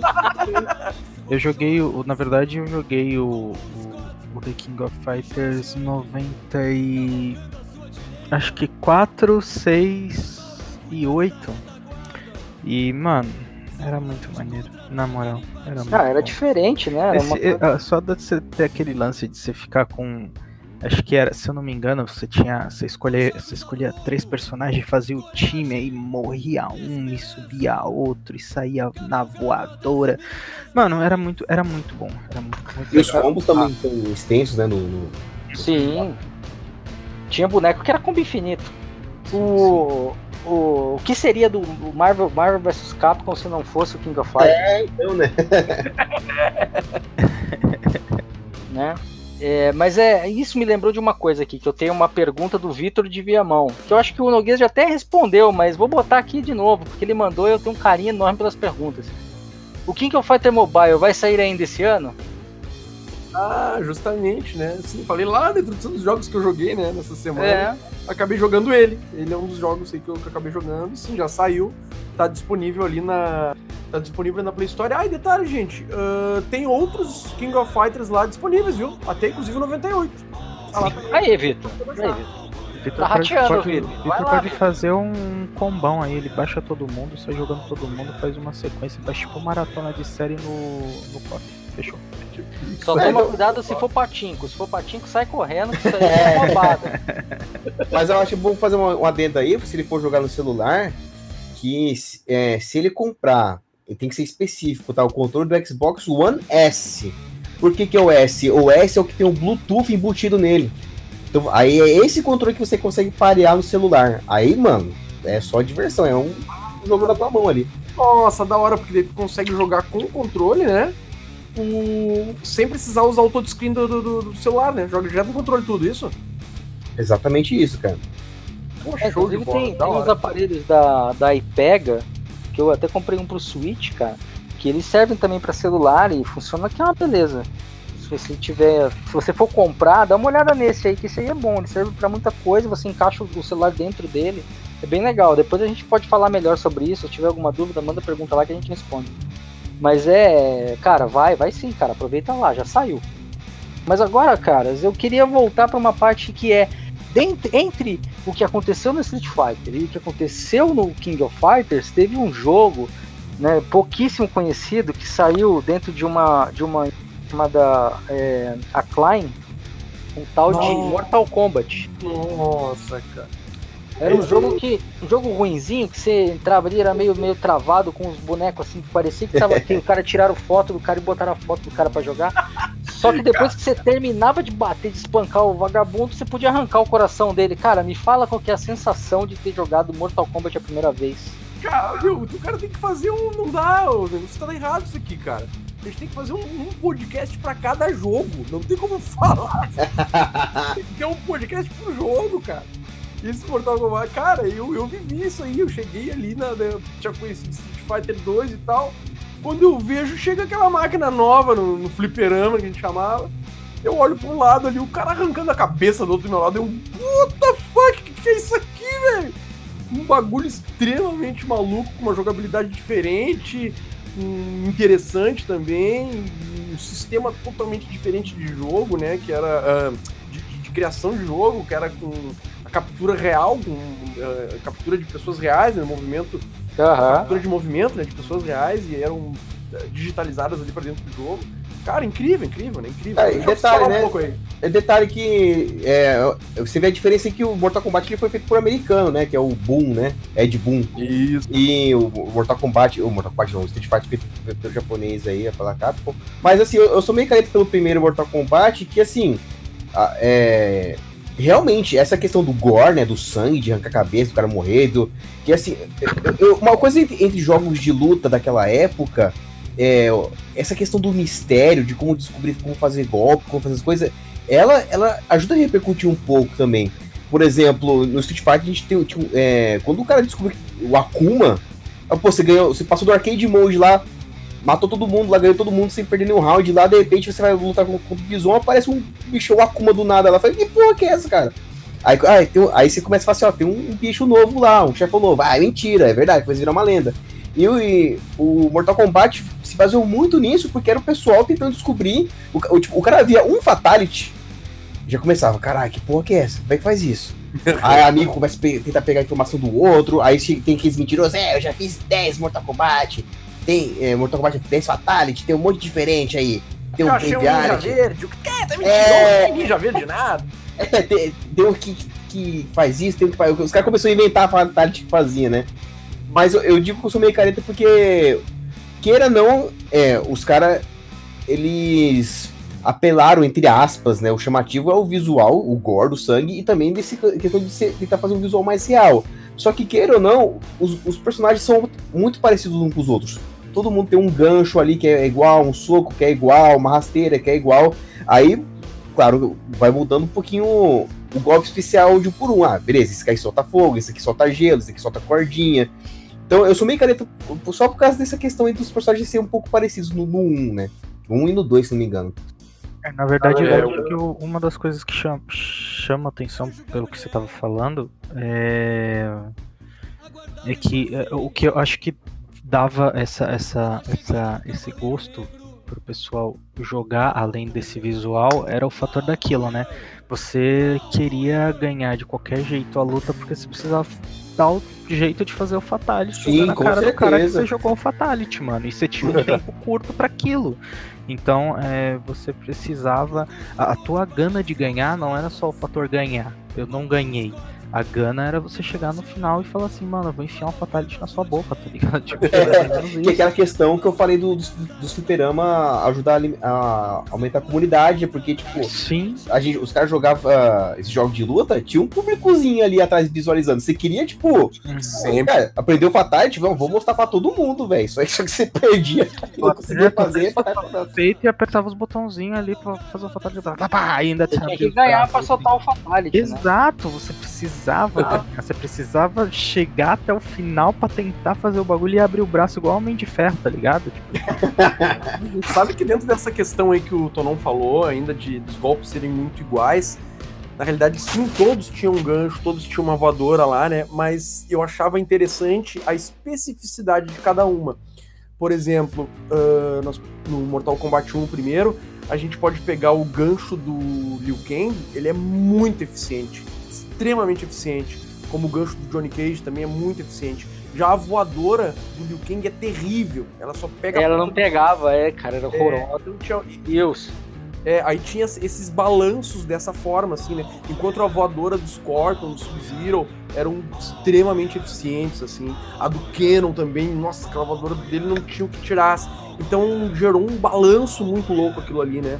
Porque não é Talvez- simplesmente tem um gancho, todo mundo tem um gancho igual, que tem 66% de chance de pegar. Não, cada um tinha a sua probabilidade de chance de eficiência com cada um dos seus golpes, né? Apesar Ah, de serem interessante, muitos só, golpes. não sabia disso não. É, era uma questão de escola, né? Tipo, todo mundo ali era um lutador. E se você pegar uma luta, um MMA, por exemplo, se você vai pegar dois lutadores que são especialistas em jiu-jitsu, você vê que quem vai ganhar é quem sabe aplicar o conhecimento melhor, né?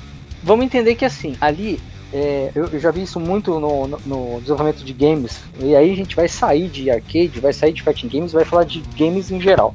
É, algumas das, das limitações técnicas dos aparelhos impedia que o cara fizesse muita diferença entre as coisas se ele trabalhasse com outras Sim. coisas em cima. Então, por exemplo, ah, o jogo vai ter um áudio Dolby Digital. Cara, pode ter certeza que vai faltar alguma coisa para esse áudio caber lá. É, ah, nós vamos trabalhar com 10 personagens. Então vai ser 10 personagens? É, então alguma coisa do cenário vai ter que sair. Então, Algo assim. morre pra algo nascer. É, então acho que a ideia de fazer os personagens terem os golpes parecidos foi justamente pra. É, pro, Poder os movesets, é, para os movesets do, do, do, do jogo é, fun- serem funcionais. E como é que você vai fazer tudo isso? Ainda adicionar fatality, ceninha de fatality para cada boneco que vai, Uhum. como que ele vai reagir. Se, por exemplo, se o Johnny Cage der aquele golpezinho de dar o soco no saco e for a Sônia. Puta merda. Sim. Entendeu? Então, tipo, todas essas Sim. coisas eles tinham que, tinham que colocar dentro do jogo. Então, se você pegar histórias de, de jogos, por exemplo, aquele jogo do, do Donkey Kong, por exemplo, o cara que fez o Donkey Kong, o, o- o diretor de música do Donkey Kong, se você pegar a história de como ele fez aquilo funcionar, você fala, meu, como? Como que o cara perdeu tanto tempo da vida dele pra fazer aquilo funcionar? O áudio é perfeito, é lindo. Não tem um jogo no Super Nintendo até aquela época que tinha aquele tipo de áudio. Ele separou pedaço por pedaço do áudio, linha por linha, som por som e colocou separado para que ele ocupasse o mínimo possível de espaço. Uhum. Então, assim, é, o Street Fighter ele tinha, uma, ele, ele- ele tinha aquela parte dele que tinha os bonecos diferentes, com estruturas diferentes, com kits diferentes, mas era só aquilo. Era um cenário com os personagens. Então, tipo, a composição da, da- da- daquela estrutura toda cabia dentro do jogo. O Mortal Kombat trouxe uma porrada de coisas adicionais. E essas coisas adicionais, elas ocuparam o espaço da, de ser diferente. Tanto que hoje não existe mais essa limitação.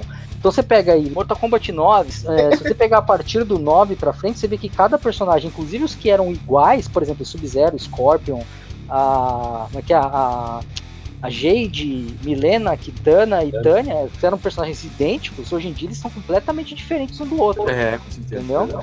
Cara, uma curiosidade que eu tenho pra trazer ainda sobre o Mortal Kombat é que eu, eu acompanho muito o Ed Boon, assim, todo ele tá num, agora na BGS, por exemplo, eu assisti toda a entrevista que ele deu aqui na BGS, e volta e meia eu assisto, eh, eh, acompanho, assim, né, o, o- as entrevistas que ele dá e tal. E no início, lá nesse primeiro Mortal Kombat, eles eram uma equipe, se não me engano, de quatro pessoas, assim, pouquíssima gente. E olha só, eles estavam trabalhando, se não me falha a memória, pra fazer um, um jogo que ainda não existia o Mortal 1, eles estavam trabalhando ali com um protótipo pra fazer um jogo pro filme O Grande Dragão Branco do Jean-Claude Van Damme. Isso, exatamente. Isso seria o, Mortal Kombat seria o, o Grande Dragão Branco, que seria o nome do, do jogo, que seria baseado no, no filme do, do Jean-Claude Van Damme, no qual eles queriam convencer o Van Damme a fazer as fotos, fazer a captura de movimento lá. É pra- o Johnny Cage era pra ser o Van Damme, né? Exatamente, aí que era pra, pra fazer o, Van Damme e colocar ali no jogo. Tanto é que daí, como eles não conseguiram e não conseguiram, não foi pra frente o projeto, e eles já estavam com tudo encaminhado, diziam, meu, vamos montar um jogo, e era isso. E aí eles pegaram de zoeira e deram o nome de Johnny Cage pro personagem que seria do, Jo- do Jean-Claude Van Damme, né? Que é as iniciais do de Jean-Claude, né? Jean-Claude, Johnny Cage. Inclusive o ator que pegou a motion capture do Jo- do Johnny Cage é o cara que fez os ninjas também, né? Ah, ah, exatamente, exatamente, é verdade. Aí depois ele arrumou uma treta, porque ele saiu da Klein, né, na época, e aí ele foi fazer um outro jogo lá, ele foi ser, ser garoto propaganda de um outro jogo de luta, e ele se vestiu igual o Johnny Cage, botou óculos, tomou um processo e o caralho. Nossa, que louco. Mas é isso aí, né, gente? Muito É, foi bizarro. Cara, isso me lembrou que tem mais uma pergunta aqui, hein? É, Henrique de Oliveira de Viamão, Rio Grande do Sul, pessoal de Viamão, em peso aqui participando, cara, muito obrigado. Ah, será que vão criar um novo Mortal Kombat 12? Por causa que eu vi lá o Mortal Kombat 11 lá eu vi que tem continuação. Cara, eu aposto que sim, porque eu acho que isso vai demorar pra morrer, viu? Sim, não, cara, inclusive agora do que eu falei agora há pouquinho ali que eu acompanho as entrevistas do Ed Boon, ele falou na BGS aqui que ele pretende trabalhar por mais 20 anos com Mortal Kombat. Então, olha, Henrique, te prepara aí que eu acho que pelo menos mais uns 20 anos, pelo menos pela vontade do Ed Boon, ele vai con- continuar trabalhando em cima da, da franquia aí. É, cara, o Ed Boon, eu- uma coisa que eu falei com um amigo uma vez, eu falei assim, ele é o cara que diz quando acaba e quando começa uma geração de videogames, tá? Então, se ele tá lançando Mortal Kombat é porque uma geração vai começar ou uma geração vai morrer. Foi assim com o 9, foi assim com o 7, enfim. Cara, mas também tem uma coisa, né? Eu, eu, eu falo pela minha resposta que eu vejo das lives, das streams e tudo mais. Cara, por mais que esteja algum ponto que não seja negativo, que não seja positivo e tudo mais no, no, no Mortal 11 e, mano, o pessoal tá jogando a rodo. Então eles não vão perder uma oportunidade de, de ter uma continuação, mesmo que isso não fosse, como o Noguês falou aí, já é, prescrito aí pelo Ed. É, eles estão muito malandro, requentando o jogo toda hora, Sim. essas DLC. Agora aqui na BGS também, na entrevista que eu vi, ele falou que o seguinte, pra galera ficar esperta, é que em 2020 tem uma grande novidade. Olha só, tem uma grande novidade pra Mortal Kombat 11. Então eles estão... Ah, os caras fervem o hype, né, mano? É, ele vai Ferve o lançar, hype vai e já lançar, mete uma fogueirinha, um- uma lenhazinha lá. vai lançar a DLC do Shaolin Monks. Cara, o- eu lembro do. Se não me engano, o Street Fighter Cross Tekken, ele recebeu até um prêmio de maior hype. Não sei se isso é uma coisa boa. Não, e o Mas- jogo foi pro limão, né? É, tipo. Os caras lançou um trailer, eu acho que dois anos antes do lançamento do jogo, cara. Eu quase tive um ataque cardíaco daquela porra. Caramba, mano. E os trailers eram muito bom, cara, era muito bom. Cara, o Devil Jin na frente do Bison ali, eu, eu- eu vou te ensinar o que que é medo. O cara fala isso pro Bison, mano. Você tá louco, velho. Nossa, E, e assim, eu ficava arrepiado daquele negócio lá. O, o Street Fighter Cross Tekken, ele tem um- uma coisa muito ruim. Ele é, é um jogo do caralho, eu, eu amo esse jogo. Pra mim, podia fazer a sequência. Só que eles, eles fizeram um, um sistema de gema. Que assim, você escolhe três gemas ali pro, pro, pro seu personagem. O que, que são essas gemas? De acordo com tais circunstâncias, você ativa essas gemas. O que, que as gemas faz? Ah, por um, aumenta 20% tua, tua, tua força, deixa o seu personagem mais rápido. É, isso com um jogo de luta, cara, fica. É complicado um negócio assim, completamente imprevisível, assim. Você treina pra conseguir lutar contra o personagem, pra você defender, pra você punir ele quando o cara faz, fica é, vazado e tal. Aí o cara vem com uma gema que fica mais rápido ali, te confunde tudo. Então, assim, isso na época balou muito a galera. Eu, fora Quebra o balanço, né? é, sim, é exata- exatamente. Ele quebra completamente o balanço. Os combos no, no, no, no Street Fighter Cross Tekken são sensacionais, cara. Você bate, troca, bate, troca. Eu acho que sensacional. Só que, e também outra, uma coisa que eles falam, tipo assim, é, você batia no cara, você queria ficar concentrado ali na barra de, de vida dele pra ver quanto ele perdeu de life. Só que cada porrada que o cara tomava, a barra de vida tremia. Aí você fazia aquele combo, a barra tu, tremendo, o cara, caralho, quanto será que eu tô dando de dano nesse cara? Fica. Só que assim, isso encurtou muito a vida do Street Fighter Cross Tekken, só que eles lançaram um update corrigindo tudo isso. Ficou muito bom o jogo, balanceado. Só que foi tarde demais, cara. Foi tarde Ah, demais. A galera, tipo assim, eles jogavam Street Fighter 4 na época, pulou pro, pro Street Fighter Cross Tekken, que onde foi, na verdade, originalmente onde eu, eu comecei a aprender realmente como é que o jogo de luta funciona. E os caras foram, foram jogando, foi diminuindo, diminuindo. Chega a hora que você ia jogar online lá, não tinha mais ninguém, tava todo mundo jogando Street Fighter. Aí eles voltaram pro Street Fighter 4 na época. Não, mas o que quebrou mesmo o Cross Tekken não foi, não foi muito parte da jogabilidade, foi mais uma decisão comercial errada, porque naquela época eu lembro que o, que o hate maior do pessoal foi que eles venderam o jogo e já colocaram logo em seguida algumas DLCs de personagem, roupas e tudo mais que já estavam dentro do jogo. Ah, Então você comprava só pra desbloquear o que você já tinha comprado na mídia. E aí o pessoal ficou putaço, entendeu? Então um disque. DLC, né? Que eles chamam isso, né? É, então aí você pensa, poxa, eu tô pagando por uma coisa que eu já paguei, né? Já tá aqui. Tipo, eu tô pagando pelo direito de ter uma coisa que eu já comprei. E aí meio que quebrou. E aí a, a Capcom até meio ficou meio de fora. Ela demorou até pra lançar o Street Fighter V. Ela ia. Ela com certeza devia pensar em lançar o Street Fighter V dessa mesma forma. Tanto que o Street Fighter 4 ela não fez como fez no 5, que vendeu pacotes de DLC. Ela fez o Street Fighter 4, o Street Fighter 4 versão verão, o Street Fighter 4 versão verão com um chapéuzinho no copinho, e Street Fighter 4 com... E assim, se você tinha. Se você quisesse continuar jogando, você tinha que comprar o Street Fighter 4 de novo. Então, juntando todas essas decisões erradas que ela teve naquela época, junto com o jogo que eles lançaram, que a DLC já estava dentro do jogo, você tinha que pagar para desbloquear, a galera entrou num, num, num rage total e falou assim: ah, vou ficar no 4 mesmo, que tá mais barato, vou jogar aqui e pronto. É, mas Né? o 4 evolui muito. Mas eu- an- antes de, de falar, continuando nessa era do, do, do 4 pra frente aí, eu queria citar muito o Tekken 3, cara, que foi uma evolução pra mim que. Nos, nos arcades, a gente tá falando de arcade ali, por exemplo, nos arcades tinha Tekken 1, Tekken 2, assim que se você pegar pra hoje, você tem convulsão jogando aquele, aquele jogo lá. Os personagens lá, o, o, o cenário fica rodando ali, cara. É, tipo, eles fizeram um jogo assim que você tem um movimento 3D, que você vai pra cima e pra baixo pra desviar dos caras ali, que é um... não, não tem, acho que se não me engano, só tem esse daí que faz isso. E quando lançou o Play 1 e tinha o Tekken 3, cara, e eu digo assim, o que, o que me. Ó, o Street Fighter foi, uma, foi um grande pioneiro, o King of Fighters teve essa questão aí de, de ser 3 contra 3, você perde, você que o personagem vai, vai pro outro. O Mortal Kombat teve essa questão do gore, do sangue aí, dos fatality. Agora do Tekken, cara, uma coisa que me impressionou, não sei se é uma coisa que impressionou todo mundo, é, é lógico que tem as fantasias, mas o quão perto do, realismo a arte marcial tá envolvida nesse jogo. Porque eu treinei Taekwondo, acho que o Dinho também treinou uma época também, né? Isso. Eu treinei E, cara, anos. é, eu treinei Taekwondo assim, dos 13 anos até hoje. Eu faço, É, cara. quase isso. E quando eu, quando fui jogar com o Horang, que é um personagem de Taekwondo do Tekken, eu, eu, eu- eu tava na casa do amigo meu e vi o cara jogando com o Horang ali, eu falei assim, cara, São incríveis. ele- ele tá fazendo a- ele tá fazendo a mesma coisa que a gente faz no treino. É, então, ele treina Taekwondo, é Horang, e de- depois fui pesquisar que o Horang é o nome, na verdade, do, do- do- é o samurai coreano, né? Chama Horangs, né?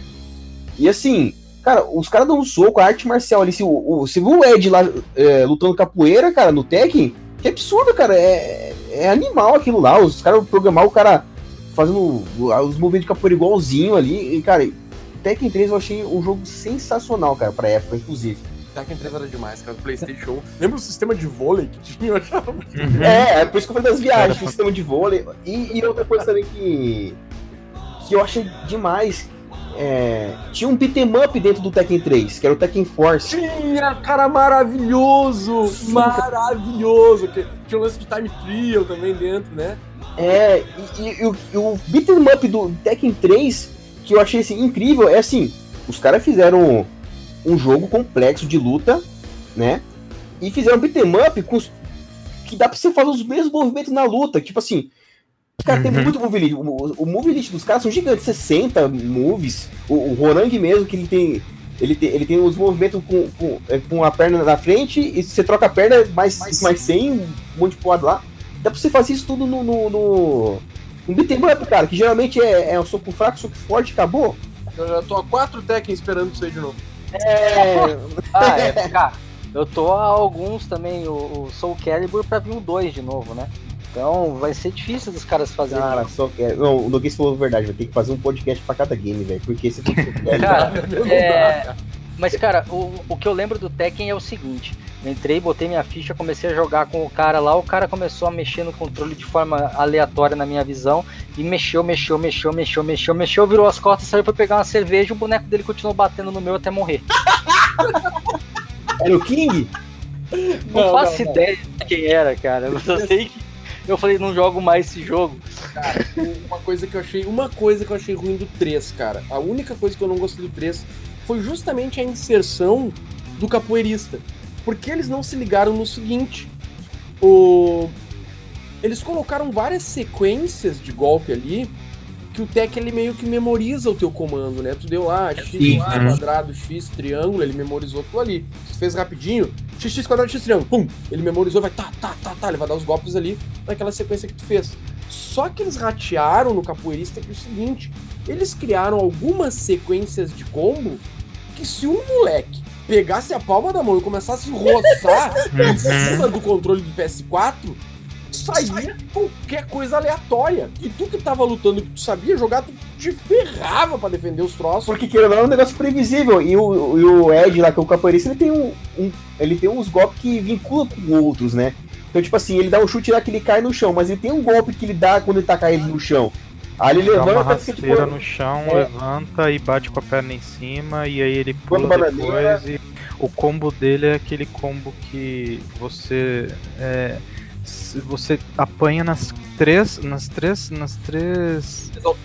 a três alturas no mesmo golpe. Então é. É apelão. É, cara. É... O lance era esse, tu não precisar saber efetivamente jogar com ele. Tu precisava só segurar Sim. o manche pra frente contra o cara e raspar as mãos E raspar o botão, mas Aquilo foi o Só- único problema do Tekken 3 que eu achei. Foi especificamente indo com esse personagem. Eu acho que só pra falar um pouquinho do que, que o, o, o, o Tom tava falando, é, eu, eu lembro muito disso na hora que eu comecei a jogar o Tekken 3 também, que de, de ver lá o Arangue, pegar ele toda hora tá fazendo, tentar replicar aquilo que a gente treinava, que, que a gente fazia, e eu acho que o, o, o- esse diferencial que ele mesmo colocou aí quando ele tava falando do, de ter uma, uma arte específica, eu acho que é bem mais ou menos o que quando você vai jogar um jogo de luta, pelo menos é, para quem luta, procura, né? Fala, caramba, eu queria tanto, eu não quero só que seja um soco, sabe? Só um gancho, só um salto com a perninha esticando. Eu quero ver um movimento. Então você tem ali o até a, eu esqueci o nome da japonesinha, da chinesinha agora. Xiaoyu, Nig Xiaoyu. Isso, ela, mano, aquela mina quando ela desce na posição da garça pra te enfiar a porrada, mano. Putz, é Kung Fu puro, mano. Então, O tipo, Lei também, né? o Lei também, aquele filho da mãe, que raiva que eu tinha de jogar com aqui contra aquilo, cara. Então, tipo, é, você tem uma. Existe um, um- um- uma base, um porquê de cada chute, de cada altura, de cada dobra, de, enfim, da fita que o, o Arangue fazia só levantando uma perninha aqui, trocava de base, enfiava a, a- a porrada, que era o que a gente fazia em treino, por exemplo. Então é. É, eu acho que cria essa essa empatia com quem tá jogando um jogo de luta e que luta, sabe? Então é, é, é- é fantástico. Esse jogo é. Putz, joguei muito. Sim, cara. Mas um uma coisa que o Noguês falou também desse negócio do capoeirista aí. É, o Tekken 3 eu joguei bastante, mas assim, é, como eu falei, eu, eu- minha história com o jogo de luta, eu comecei de verdade, de verdade mesmo, com o Street Fighter Cross Tekken, que foi quando eu peguei vídeo pra ver na internet como é que os caras faziam. E quando eu vi que dava pra fazer aqueles combos lá, eu falei, caralho, que porra que é essa, mano? E então assim, como eu, no Tekken 3 eu sabia dar os golpes, mas vou dizer assim, a, pro modo eu não sabia jogar. Hoje tem o Tekken 7 que eu falei, não, eu quero aprender pra jogar, eu quero ver como é que é esse negócio. Cara, Tekken é um jogo difícil, velho. Sim. É um jogo difícil pra caralho. Porque Street Fighter, você pega, por exemplo, ali, você segura pra baixo. Cara, é um. Dois frames, um frame, o cara tá agachado ali defendendo. O Tekken, como ele tem todo aquele movimento, o Tekken trabalha com 20 frames, 40 frames, entendeu? Uns negócios assim. Então, tipo, Aura, né? É, cara, eu, vejo aquela rasteira desgraçada que o pessoal. o cara vai rodar pra acertar a rasteira. Nossa, rapaz, o rasteiro, vou segurar pra baixo. Até o cara agachar ali, tomou rasteira e já tomou aqueles combos gigantescos. Uhum. Então, por exemplo, se hoje um cara pegar uma, hoje no Tekken 7, né, que é um jogo que eu tô aprendendo ainda e tal, eu já peguei um pouco mais do fluxo do game, de ficar se movimentando o tempo todo, é, de dar punish, né? É, se o cara pegar e começar a ficar rodo, rodopiando, é, eu joguei uma época com o Noguês que o Noguês chamava de pé benzido do Rorangue lá. Cara, é hora.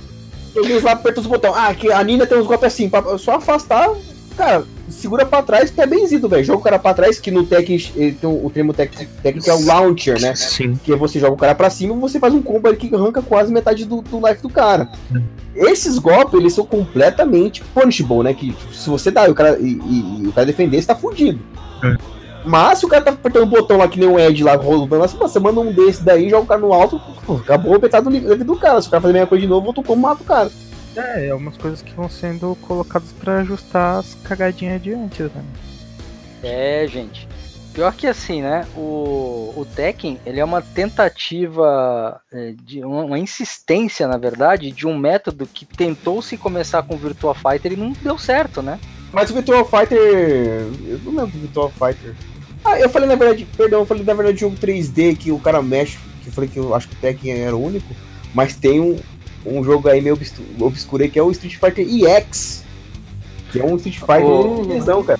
Joguei muito esse jogo. Os dois, o 1 e o 2. Joguei Joguei também muito. muito, cara. Joguei muito. O A, a jogabilidade dele era boa, cara. Ele tinha essa coisa também, ô, ô Tonon, de ter um pouquinho mais de frame pra responder, sabe? Uma coisa meio tequenzada, sabe? Aquele Torugi que fazia hu, hu, hu, aqueles três chutes lá. É, Tem uma pergunta do nosso amigo aqui, o, Jack Santana, que tá, tá fora do nosso cronograma aqui, ele mandou pro nosso WhatsApp, pro nosso WhatsApp do programa, que anotem aí, é o 99, é código de área 51, né? É 99996-8286. Mandem as suas perguntas aí, mandem suas dúvidas. E ele mandou agora aqui, eu vou fazer aqui de improviso essa pergunta aqui dele.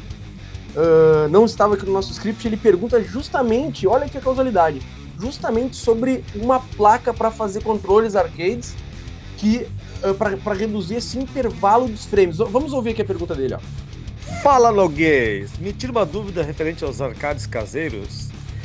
É verdade sobre essa placa de zero delay? Ela cumpre o que promete? Ou a gente pode fazer com o controle mesmo desmanchado, coisa e tal? Aquele famoso enjambre. Olha, depende. Tem jogo, por exemplo, do, do que eu tenho conhecimento, tá? Que é o Street Fighter 4 e o 5. Que eles colocam delay de propósito no jogo, que é isso provém do jogo mesmo. Se não me engano, o Street Fighter 4 ele tem um delay, não lembro se é de 3 ou 4 frames, tá? Ele tem 3 ou 4 frames. Por que, que eles fizeram isso? O que, que pra galera entender, o que, que é isso aí? Significa o seguinte: se você dá uma, clicar um soco ali, depois de 4 ou 3 frames, que o, o, o soco do personagem vai sair. Isso, é, na visão humana, é, não vai mudar nada na tua vida, né? Tipo, você vai apertar, vai ser instantâneo o negócio ali. Sim, sim. É, por que, que eles implementam o delay? Eles implementam para você poder jogar online e ter o melhor tempo de resposta aí do servidor online, porque tem a questão do lag normal do, do online, né?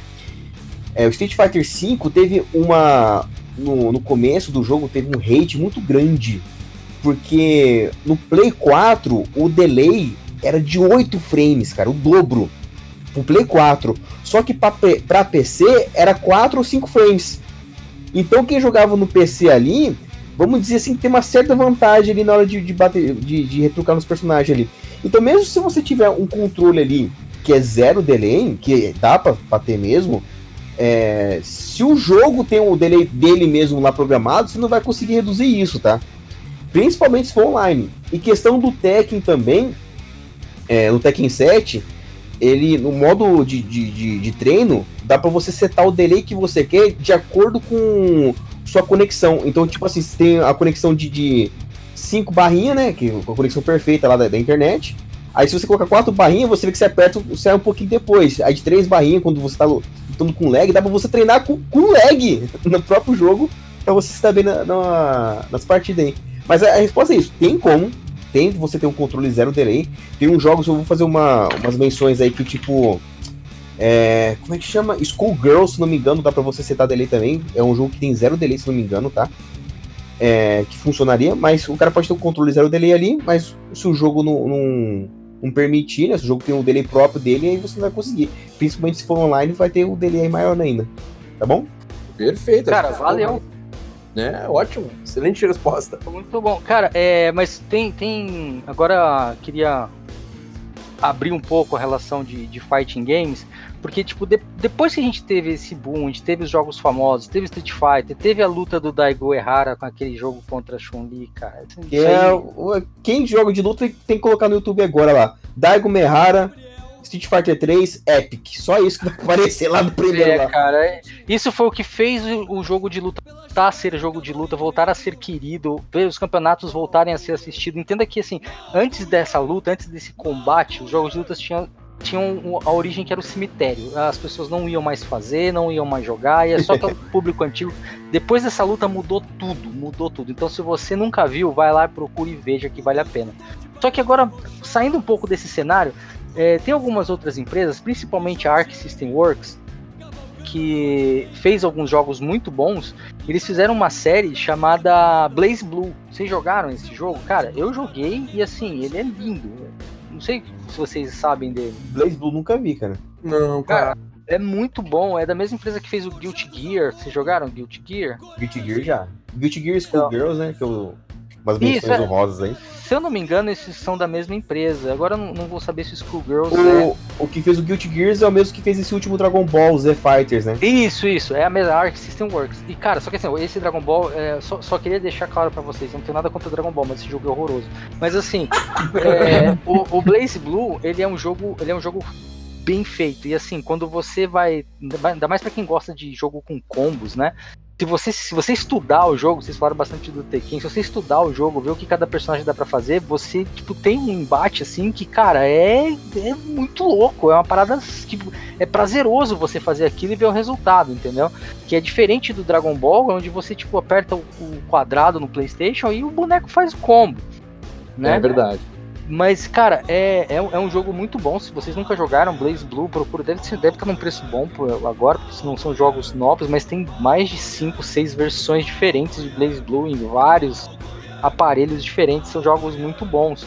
Também tem jogo que, que fez sucesso, mas fez mais sucesso pelo gráfico do que pela jogabilidade, que é o exemplo do Dead or Alive. Vocês jogaram Nossa, bastante jogo? na live, cara. Tem que fazer um podcast pra cada jogo. Esse não adianta. Cara, esse podcast tá gigante já, cara. Eu joguei Dead or Alive quando eu morei nos Estados Unidos em 2006 pra Xbox, cara. E o que me impressionou não foi só os peitos das mulheres, porque lá só tem mulher com peitão lá. Mas uma, a mecânica do Dead or Alive que eu gostava era a questão dos contra-ataques. Que se você desse Sim, um tinha muito counter. é, se você desse um. Por exemplo, se eu não me engano, se desse um soco lá, que, é. Eu vou falar quadrado pra ficar mais fácil, porque na verdade é o X do culto do Xbox, né? Mas se você desse um soco no quadrado ali, e você sabia que o cara ia dar o soco, você apertava acho, diagonal pra trás e o quadrado junto. Você dava um, você dava um contra-ataque ali no cara. Se fosse um chute, tem que ser com o botão do chute também. E isso, cara, é, deixava o jogo muito uma questão de, de mind reading, né? De você tentar entender o que, que o cara vai fazer ali. Eu achava isso do caralho, cara. Não, a Team Ninja, é, eles são os caras que fizeram o Ninja Gaiden. Inclusive, um dos alguns, né? Não um, mas alguns dos personagens do Ninja Gaiden estão no Dead or Alive. E, assim, eles são muito bons nisso, na questão gráfica, na questão de motor e na questão de idealizar os movimentos, né? O moveset dos bonecos. Só que foi um jogo que simplesmente criou numa, entrou numa polêmica de vender roupinha de, de personagem, que pra mim não muda Sim, absolutamente nada, mas Sim. fez muita gente ficar puto com eles, né?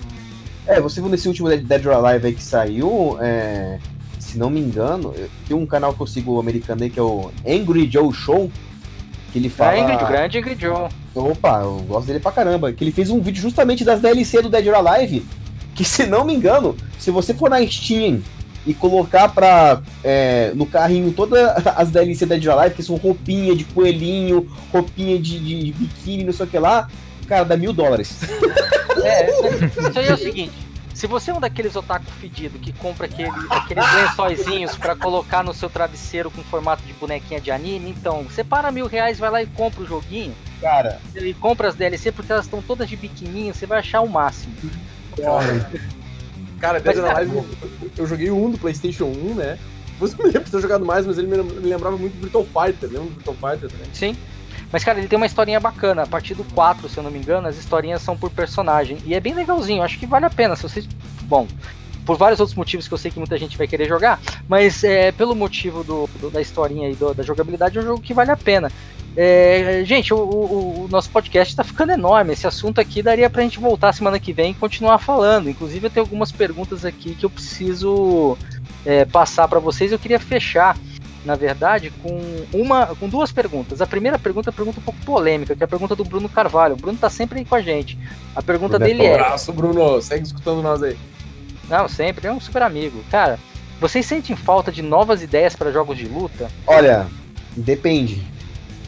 Porque, assim, eu, eu como um cara que aprendeu a jogar Street Fighter é, a partir do 4, é, às vezes pode ser uma, uma coisa ruim, vezes pode ser uma coisa boa. Isso é um tiro no pé, né? É, por exemplo, Street Fighter 4 eles implementaram aquele focus ataque lá, que você segura o botão, você toma uma porrada, você consegue bater no cara lá. É, cara, aquilo muda. Muda o spacing do, do, do game o tempo todo ali. Toda hora que o cara vai dar um focus ataque pra tomar um golpe, dar dois pra trás ali, tentar te enganar. Eu, eu acho que o focus ataque foi uma coisa meio que exagerada. No Street Fighter 5, eles, eu acho que eles acertaram bastante. Não sei quem jogou Street Fighter 5 aí. Tem a questão do V-Skill, do V-Trigger. Sim. É, fora isso tem é, a, o Forest Super também. Então, assim, é uma coisa que eles melhoraram bastante. Só que, comparado com, com o Street Fighter 4, eles acabaram tirando umas coisinhas. Por exemplo, Street Fighter 4 tinha quatro barrinhas de especial lá, pra você quiser soltar um EX Hadouken, né? Que você solta um Hadouken com, com, com dois socos, e solta um Hadouken mais forte gastando uma barrinha. Se você tivesse aquela barrinha cheia, você podia soltar um Super. Só que fora isso, você tem a sua, a sua barrinha normal lá, que quanto mais você apanha, que ela não decai com um negócio especial, você solta o Ultra, né? Então, querendo você tinha é, dois golpes especiais ali que eu achava do caralho. Tipo, você ficar naquela estratégia. E aí, será que eu seguro mais minha barrinha pra soltar um poder e tal? Aí o Street Fighter V não tem essa possibilidade de se escolher dois ultras. É, apesar de ter umas mecânicas novas, eles tiraram um pouco. Então, assim, desde que a essência do jogo tá lá, eu acho, eu acho que por enquanto os caras estão fazendo um bom trabalho, tá? Não tão bom trabalho, sim, mas estão fazendo um bom trabalho. O Tekken 7 ficou do caralho, porque o Tekken 7 eles colocaram super. E não o super aqueles golpes especial que tá no Movie List lá. Se você ficar com, acho que 30% do teu life lá, você, você fica em status de rage. E pela primeira vez na história do Tekken, você faz uma sequência de botão lá que ele solta um especial lá. Eu, então, assim, os Tem várias novidades de mecânica no Tekken, né? Muita coisa. Aquela coisa de ficar invencível ali por um golpe. Como é que é o nome daquilo que eu me esqueci agora? Sim, é um, é um armor, né? Você tem um golpe lá que você, você come um golpe, mas você dá o outro mais forte ali. Dá pra você continuar um caralho, aquilo é, é, o Mortal Kombat 11 aí, cara, sensacional os novos mecânicos que colocaram. Cada personagem tem vários estilos assim. Então, assim, é, eu acho que eles estão fazendo, no geral, um bom trabalho em, em manter a essência dos jogos e, e, adicionando mecânicas novas, viu? E inovar ao mesmo tempo, né? Tá vindo um pouco de inovação é, aí. É, eu, eu, acho que um exemplo vejo... rápido, só um exemplo rápido que eu quero dar é o próprio Super Smash Bros. Ultimate, esse último que saiu por. por... Eu ia falar disso, eu ia falar disso ah, mesmo. Pode, né? pode, falar então. Não, pode falar, pode falar. Não, não, só, é que o meu comentário é extremamente curto. Eu falar que o Super Smash Bros. Ultimate, ele vem trazendo essas novidades e, e, é, e, é, um sucesso, um sucesso estabelecido, tanto que bateu um recorde agora, bateu o recorde do próprio Street Fighter 2, que era o, o campeão de vendas de jogo, jogos de luta, bateu o recorde do, e é o jogo mais vendido hoje uh, uh, do planeta, né? O jogo mais vendido dos jogos de luta, com um número de 15,7 milhões de cópias vendidas contra 15,5 milhões de cópias vendidas do Street Fighter 2. Por favor, que, com que, que eu fui ensinar o, Noguês a jogar esse jogo aí. Aí deu 5 minutos, o personagem tá parado ali pra trás, você tava com o olho fechado, babando ali. Não, Noguês, nossa, esse, esses, Bros aí dão um sonífero. Cara, não, mas, é, é, Bruno, assim, nós temos bastante diferença em jogos hoje no mercado. Temos muitos jogos diferentes. A gente falou de alguns aqui. Inclusive, eu falei de alguns que o pessoal não jogou também, que é o caso do Blaze Blue. É, tem, tem muita diferença, tem muita coisa diferente acontecendo. O problema é que assim, o que está muito é, na vitrine são sempre os mesmos jogos. É, talvez a gente devesse dar mais vitrine para os outros jogos que estão ali. Se você pegar a, a SNK, ela mudou o King of Fighters algumas vezes. E todas as vezes que ela mudou, não deu certo. Sempre que ela mudou, ah, vou fazer o jogo 3D com um personagem só. Não rolou. Vou fazer o jogo só com os bonequinhos aqui em desenho de anime. Não rolou. Então, assim, toda vez que eles tentaram mudar aquela franquia, não deu certo. Mas outras franquias que vieram com sua própria identidade, que é o caso do Tekken, é o caso do Dead or Alive, entendeu? Essas franquias elas, elas deram certo em cima do, do, do da mecânica que elas criaram e elas existiram para ter, né? Então, acho que assim, não faltam ideias, nós temos muitas ideias. O que nós precisamos ter é mais vitrine. Os jogos de luta, no geral, eles não estão numa vitrine boa. Tem muito jogo bom que tá aí escondido em algum lugar, esperando você descobrir ele. É, vocês concordam comigo? Sim. Sim, sim, com certeza. Falta espaço pro novo, né, também, é verdade. Cara, Schoolgirls é um exemplo que eu dou que é, vale a pena. O cara tem até vídeo do criador do, Schoolgirls aí, tem na Steam aí, baratinho. Ele fez uma palestra de o que deveria ter nos jogos de luta, cara. É muito legal ver. Não sei se tem com legenda em português. Mas ele mostra até a questão de frames, como que ele aprendeu, para o jogo ensinar sobre frames para o player, né?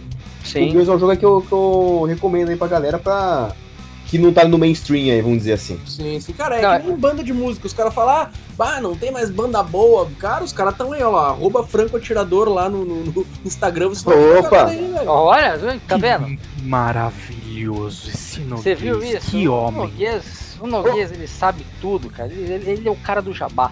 Mas, gente, vamos lá. É, agora eu tenho uma, uma última pergunta. Eu gostaria muito de continuar falando sobre esse assunto. É um assunto que é, é bem legal, remete a muitas das nossas lembranças. Mas, infelizmente, nosso, nosso tempo é curto. Então, o que eu queria fazer a última pergunta agora, que na verdade é, eu não queria fazer como pergunta. Eu vou separar aqui, cada um vai ter que dar uma opinião. Que é o que o Kurt Daniger, lá de Tóquio, ele mandou três perguntas, essa é a última pergunta dele. A pergunta é: qual o top 5 beaten up no conceito de vocês? Top 5? Os 5 melhores? Cinco melhores, mas cinco melhores é muita coisa. Então, Noguês, qual que é o que você gostou mais? Ai, cara, puxa vida. Posso mano. falar o meu, mano? Pode falar de Pode, pode falar, vai lá, Dinho, fala aí. Mano, Golden Axe. Golden Top. olha, ótima opção, olha lá, Kurt. Top, mano, top. Golden. Axe tá no top 5, hein? Cara, eu, eu, eu- joguei ele bastante, assim. É, é, é top. É fantástico. Demais, demais. Adoro, adoro. Eu passei um fim de semana jogando ele no Mega Drive, cara. Uma vez eu loquei É, no Mega Drive e passei o fim de semana jogando ele. É, Virei umas é duas, três fantástico. vezes. Você é louco. Eu gostava de pegar o barbudinho lá. Cara, eu tenho dois que é a Batalha Cerrada. E um desses meu, assim, eu fiquei impressionado que o- a galera lá dos States parece que tem uma opinião totalmente contrária à minha. Mas o, o meu favorito é Final Fight 3, cara. Final Fight 3 pelo caso de que dá pra você fazer uns combos ali, não só andar e bater, dá pra você correr, você cancelar um combo ali no meio da corrida ali e fazer uns negócios bem diferentes, tá? Mas o que ficaria em segundo lugar pra mim, com certeza, é o Tartaruga Ninja in Time, é, Turtles in Times, que é o Teenage Joguei muito. 4 do Super Nintendo, Joguei cara. muito, joguei muito. Inclusive eu tenho ele até hoje. E aí, Noguês? Cara, são tantos, tantos que eu vou cometer uma injustiça tão grande, cara. Mas vou, pra nós não estender mais o podcast, eu vou me limitar a Double Dragon Neon, que saiu há pouco tempo atrás. Nossa, muito bom. É, e ele não é tão antigo, né? É um jogo que, Não, que foi não, lançado no. PlayStation 3, se não me engano. E isso, joguei no PlayStation 3 até, inclusive. Mas eu vou falar pra vocês, cara. Eu poderia falar Cadillacs e Dinossauro na minha opção, né? Que foi um jogo muito bom, que eu joguei muito. E muita gente vai gostar desse nome. Mas pra mim, o melhor beaten up que tem, é melhor do que todos que vocês falaram até agora, é Scott Pilgrim contra o Mundo. E ninguém vai ralar esse, porque é o melhor de todos. Mas, cara, tem vai, o Homer aí, o dos Simpsons também, é excelente, cara. Do- do Mas não virou filme, não virou filme. Scott Pilgrim é um filme. Beijo, Ubisoft, beijo. Gosto muito desse jogo até hoje. Foi feito por uns chineses lá da Ubisoft, olha, incrível, muito bom. É, Mas é isso, gente. Agora vamos fazer aquele catado do que a gente falou hoje. Olha que a gente falou de bastante coisa, hein? Parece que é pouquinho, mas não, falamos muita coisa. E aí, Dinho? Cara, se a gente for. Vamos pegar aí num, num cronograma, né? Que a gente falou bastante aí, vocês falaram bastante aí hoje.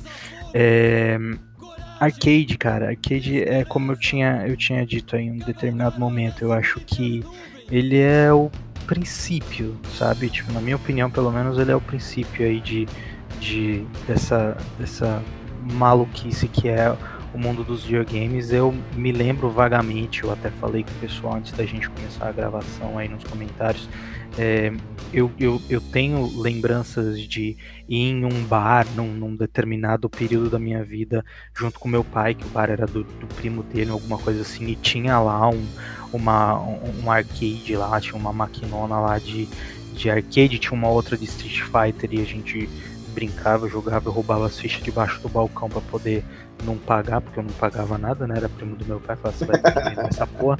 Enfim, então eu lembro disso, eu tenho isso na minha memória e, e é uma coisa, não tenho tanta bagagem assim como esses dois aí, né? Esses três aí, né? Não tenho tanta bagagem nessa, nessa área do arcade, mas acho assim que o arcade ele é um, o, o princípio pra gente poder falar de videogames, né? Então é, é incrível, também traz aí os primeiros pro players, para se a gente puder dizer dessa forma, já que você tinha uma plateia e você tinha um cara que tentava é, bater o próprio recorde ou vencer a disputa, enfim. E os fighting games, né, mano? Não, acho que foi, foi muito bom ter casado os dois assuntos, porque, querendo ou não, você acabou ligando é, essa disputa que tinha dentro dos arcades, é, junto com os jogos de luta que foram, acho que, a sequência aí da, da, da, dos cooperativos e tudo mais. E, cara, esses caras estão fazendo umas coisas muito bonitas na real com fighting games. Eu acho que a gente tem é, para todos os públicos de todos os jeitos, para quem gosta de sangue e porradaria para quem gosta de é, movimentos certos, para quem gosta de clássicos e para quem gosta de anime, para quem gosta de, enfim, tem muita coisa, é como o, o pessoal falou aí agora há pouco, é, dá uma chance, experimenta coisas novas também de jogo, sai um pouco da tua rotina, às vezes você pode se apaixonar e encontrar aí uma parada que você gosta bastante, e é isso aí. Então, o Dinho que ficou aqui quietinho aqui, falou pouco, falou, não, é porque eu sou mais novo e tal, tem toda essa bagagem aí, eu conhecia tudo, jogava em casa, nunca teve a mãe dele que foi pegar ele de porrada no fliperama. é... A minha mãe, ela me pegava de porrada jogando videogame, né? É, então vamos lá, Noguês, e aí, qual que é o seu resumo? Fazer uma analogia rápida e a grosso modo. Tem as pessoas que são viciadas em futebol, tem lá os tias que são viciadas em novela, tem... cada um tem seus vícios. Cara, o arcade foi meu vício, sou alcoólatra lá, né? O que nem o alcoólatra também, que é viciado em cerveja, sei lá. O arcade foi a minha introdução ao vício. E os fight games foi o vício polido, sabe? Está polidinho. Eu comecei com cerveja, agora acabei com uísque 18 anos.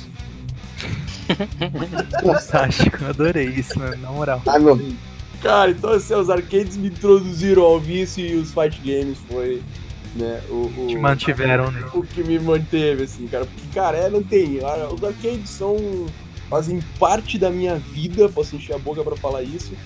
Eu passei a infância, juventude, adolescência, fase adulta nos arcades até eles se acabarem, desaparecerem de Porto Alegre, da grande Porto Alegre, do Rio Grande do Sul, dos lugares que eu frequento mais aqui.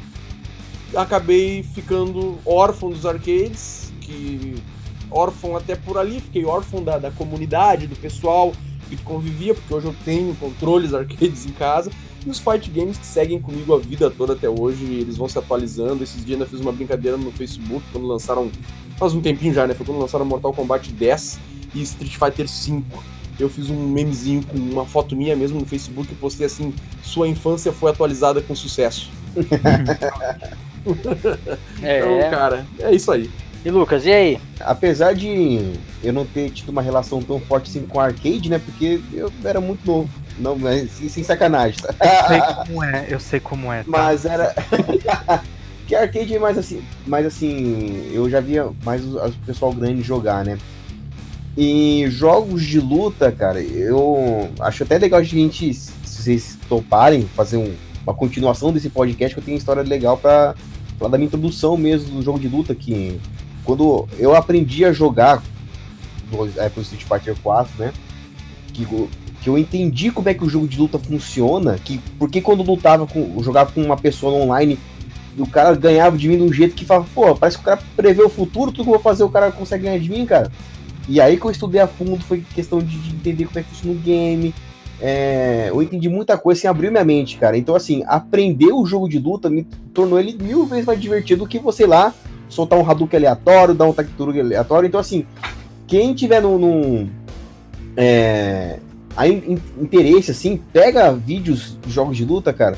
Vê os profissionais jogando, cara. Vê, vê alguns tutoriais aí. Que eu acho um, jogo de luta um negócio.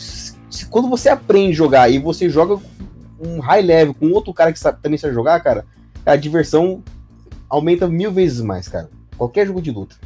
Quero fazer um adendo que eu passei um tempo de férias no, na casa do Noguês lá, eu peguei a conta do Street Fighter 5 dele, peguei do zero, subi pra Super Gold e agora ele não consegue ganhar de ninguém online.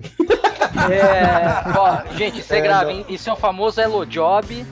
Isso aí é, é, é, não pode, gente, ó. É, vocês estão vendo que ele tá entregando aqui que fez Elo Job pro Noguês, hein, Pô? Saca, até fazer um elogio agora pro Tonon, que ele é Ultra Gold no, no Street Fighter, mas nem vou fazer mais.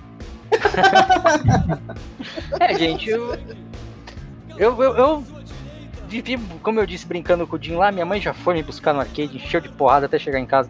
Porque, cara, é, naquela época era visto com maus olhos, né? A casa de fliperama, né? Sim, né? Não, só sim, tem sim. gente errada nesse lugar. Não, é casa cara, de não. jogo, é casa de azar, jogo de azar. É. ou Ah, então, ou então é que falava só tem, só tem fumeiro aí, sai daí.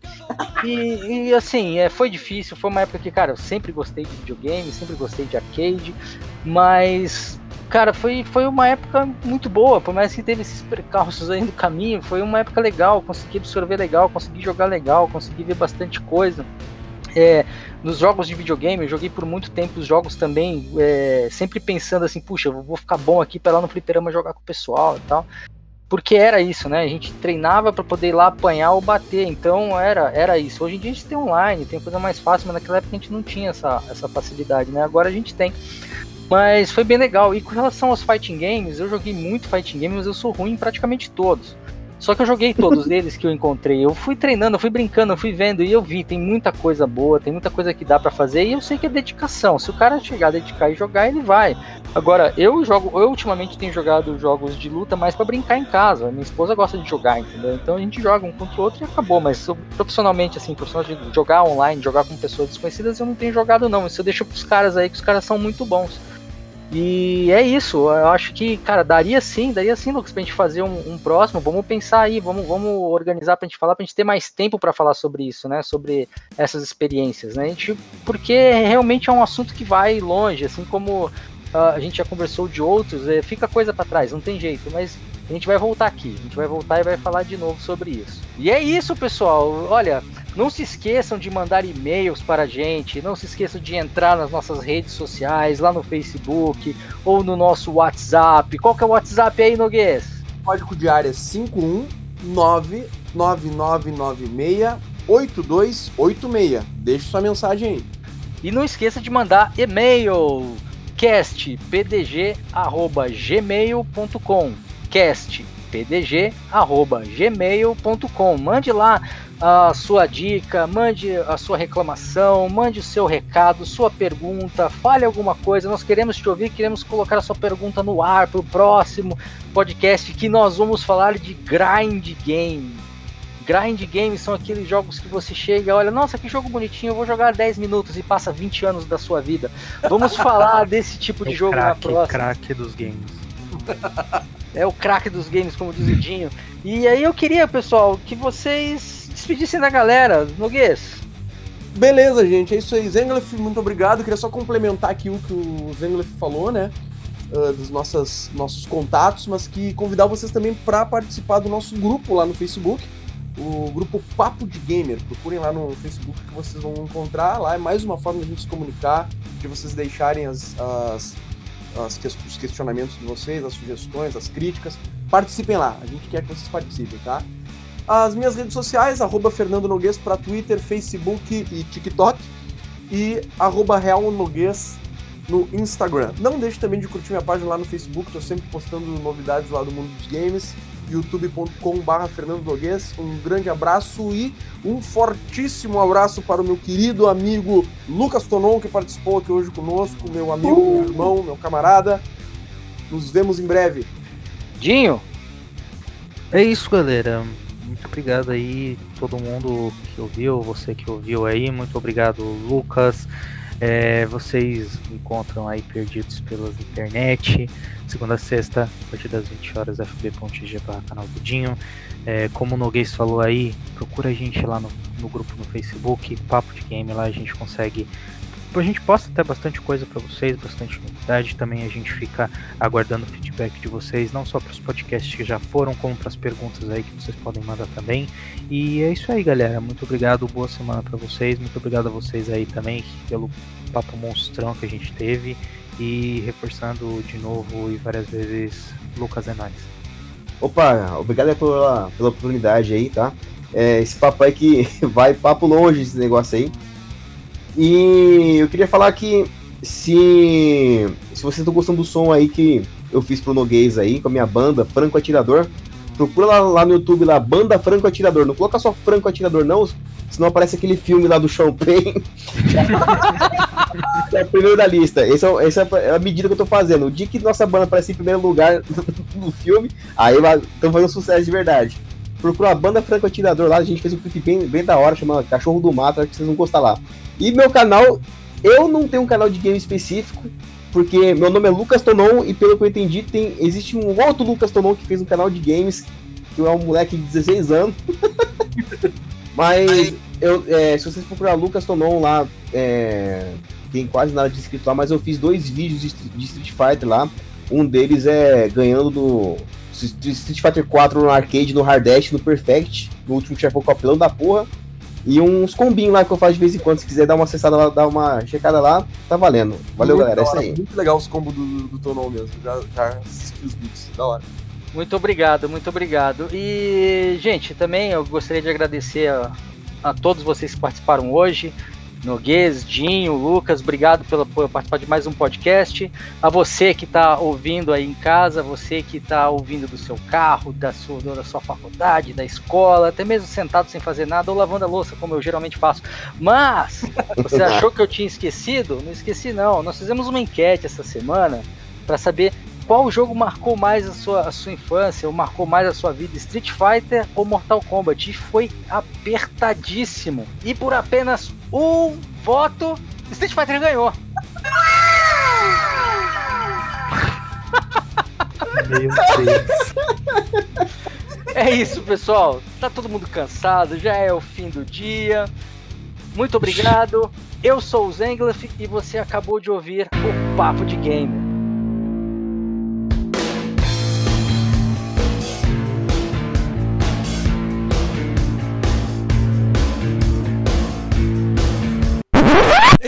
Epa, epa, segura, tá aí ainda? Segurou mais de duas horas de podcast, é de fé. Sabe o que tu merece? Merece ouvir os erros de gravação. Vamos lá. E eu, lembro de, e eu lembro de eu ter gostado muito, cara. Eu hoje, inclusive até hoje, se tivesse al- algum teclado para jogar com fio, porque o USB não, não, não segura três track, três Tá três, novo. três, três, dois, um. Juntamente com a banda. ah, carro- ah, a banda do Tonon, né? Carrossel atirador, tá ligado? O que, que é? Carrossel atirador. Não, não, é, eu me conf... é, ah, como é que é mesmo? É arroba pra chamar. É, arroba. Frango assoviador. Não, frango assoviador. frango assoviador. Que o pariu, cara. Frango assoviador. Que é esse o nome da banda, velho? Eu, eu vou ter uma paródia da minha própria banda, tá ligado? Tinha que ser esse o nome da banda, velho. Frango assoviador, velho. Caralho, mano. Ai, que bosta, a gente, a gente não vai sair daqui hoje. Não, hoje ninguém dorme. Tô com os olhos cheios d'água.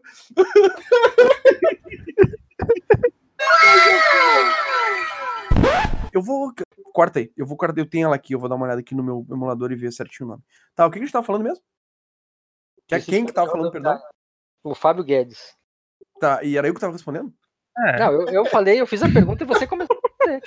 Ah, tá. Então, o Fábio responde sua pergunta na Nossa, responda, né? mano. O, o Noguês bugou muito agora. Cara. E Lucas, muito obrigado pela sua participação. Quer deixar algum recado, um abraço? Opa, agradeço a pluralidade. Tá bom, foi Viu emocionante. só? Essa emoção que chama. Emocionou, emocionou. Agora vamos fazer aquele catado do que a gente falou hoje. Olha que a gente falou de bastante coisa, hein? Parece que é pouquinho, mas não, falamos muita coisa. E aí, Dinho? Oh, desculpa, peraí. Bota isso na. na, na- no negócio. Não, é porque eu tô pegando minhas anotações. Vocês falaram muita coisa, eu tive que anotar tudo, mas você é louco. É, gente. Pior que assim, né? O, o Tekken, ele é uma tentativa, é, de uma, uma insistência, na verdade, de um método que tentou se começar com Virtua Fighter e não deu certo, né? É.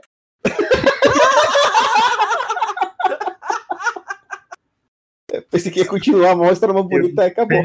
Eu esperei. Vocês, vocês- E os caras foram, foram jogando, foi diminuindo, diminuindo. Chega a hora que você ia jogar online lá, não tinha mais ninguém, tava todo mundo jogando Street Fighter. Aí eles voltaram pro Street Fighter 4 na época. Não sei por que eu É, falei isso. o, o que aconteceu com. com Desculpa, você que faz de novo. Vou cortar o que ele falou, ele não sei porque eu falei isso. Vai de novo. não, mas o. 3, 2, 1. Vou aplaudir de algum jeito. Você é foda, Noguês. Isso, Noguês, eu não sei se você entendeu, mas isso foi as nádegas batendo uma na outra. Foi, é porque eu emagreci um pouco, tá meio fácil. Hadouken! E- Oh, Hadouken! Ô, termina assim, velho. Hadouken, voltou. Hadouken.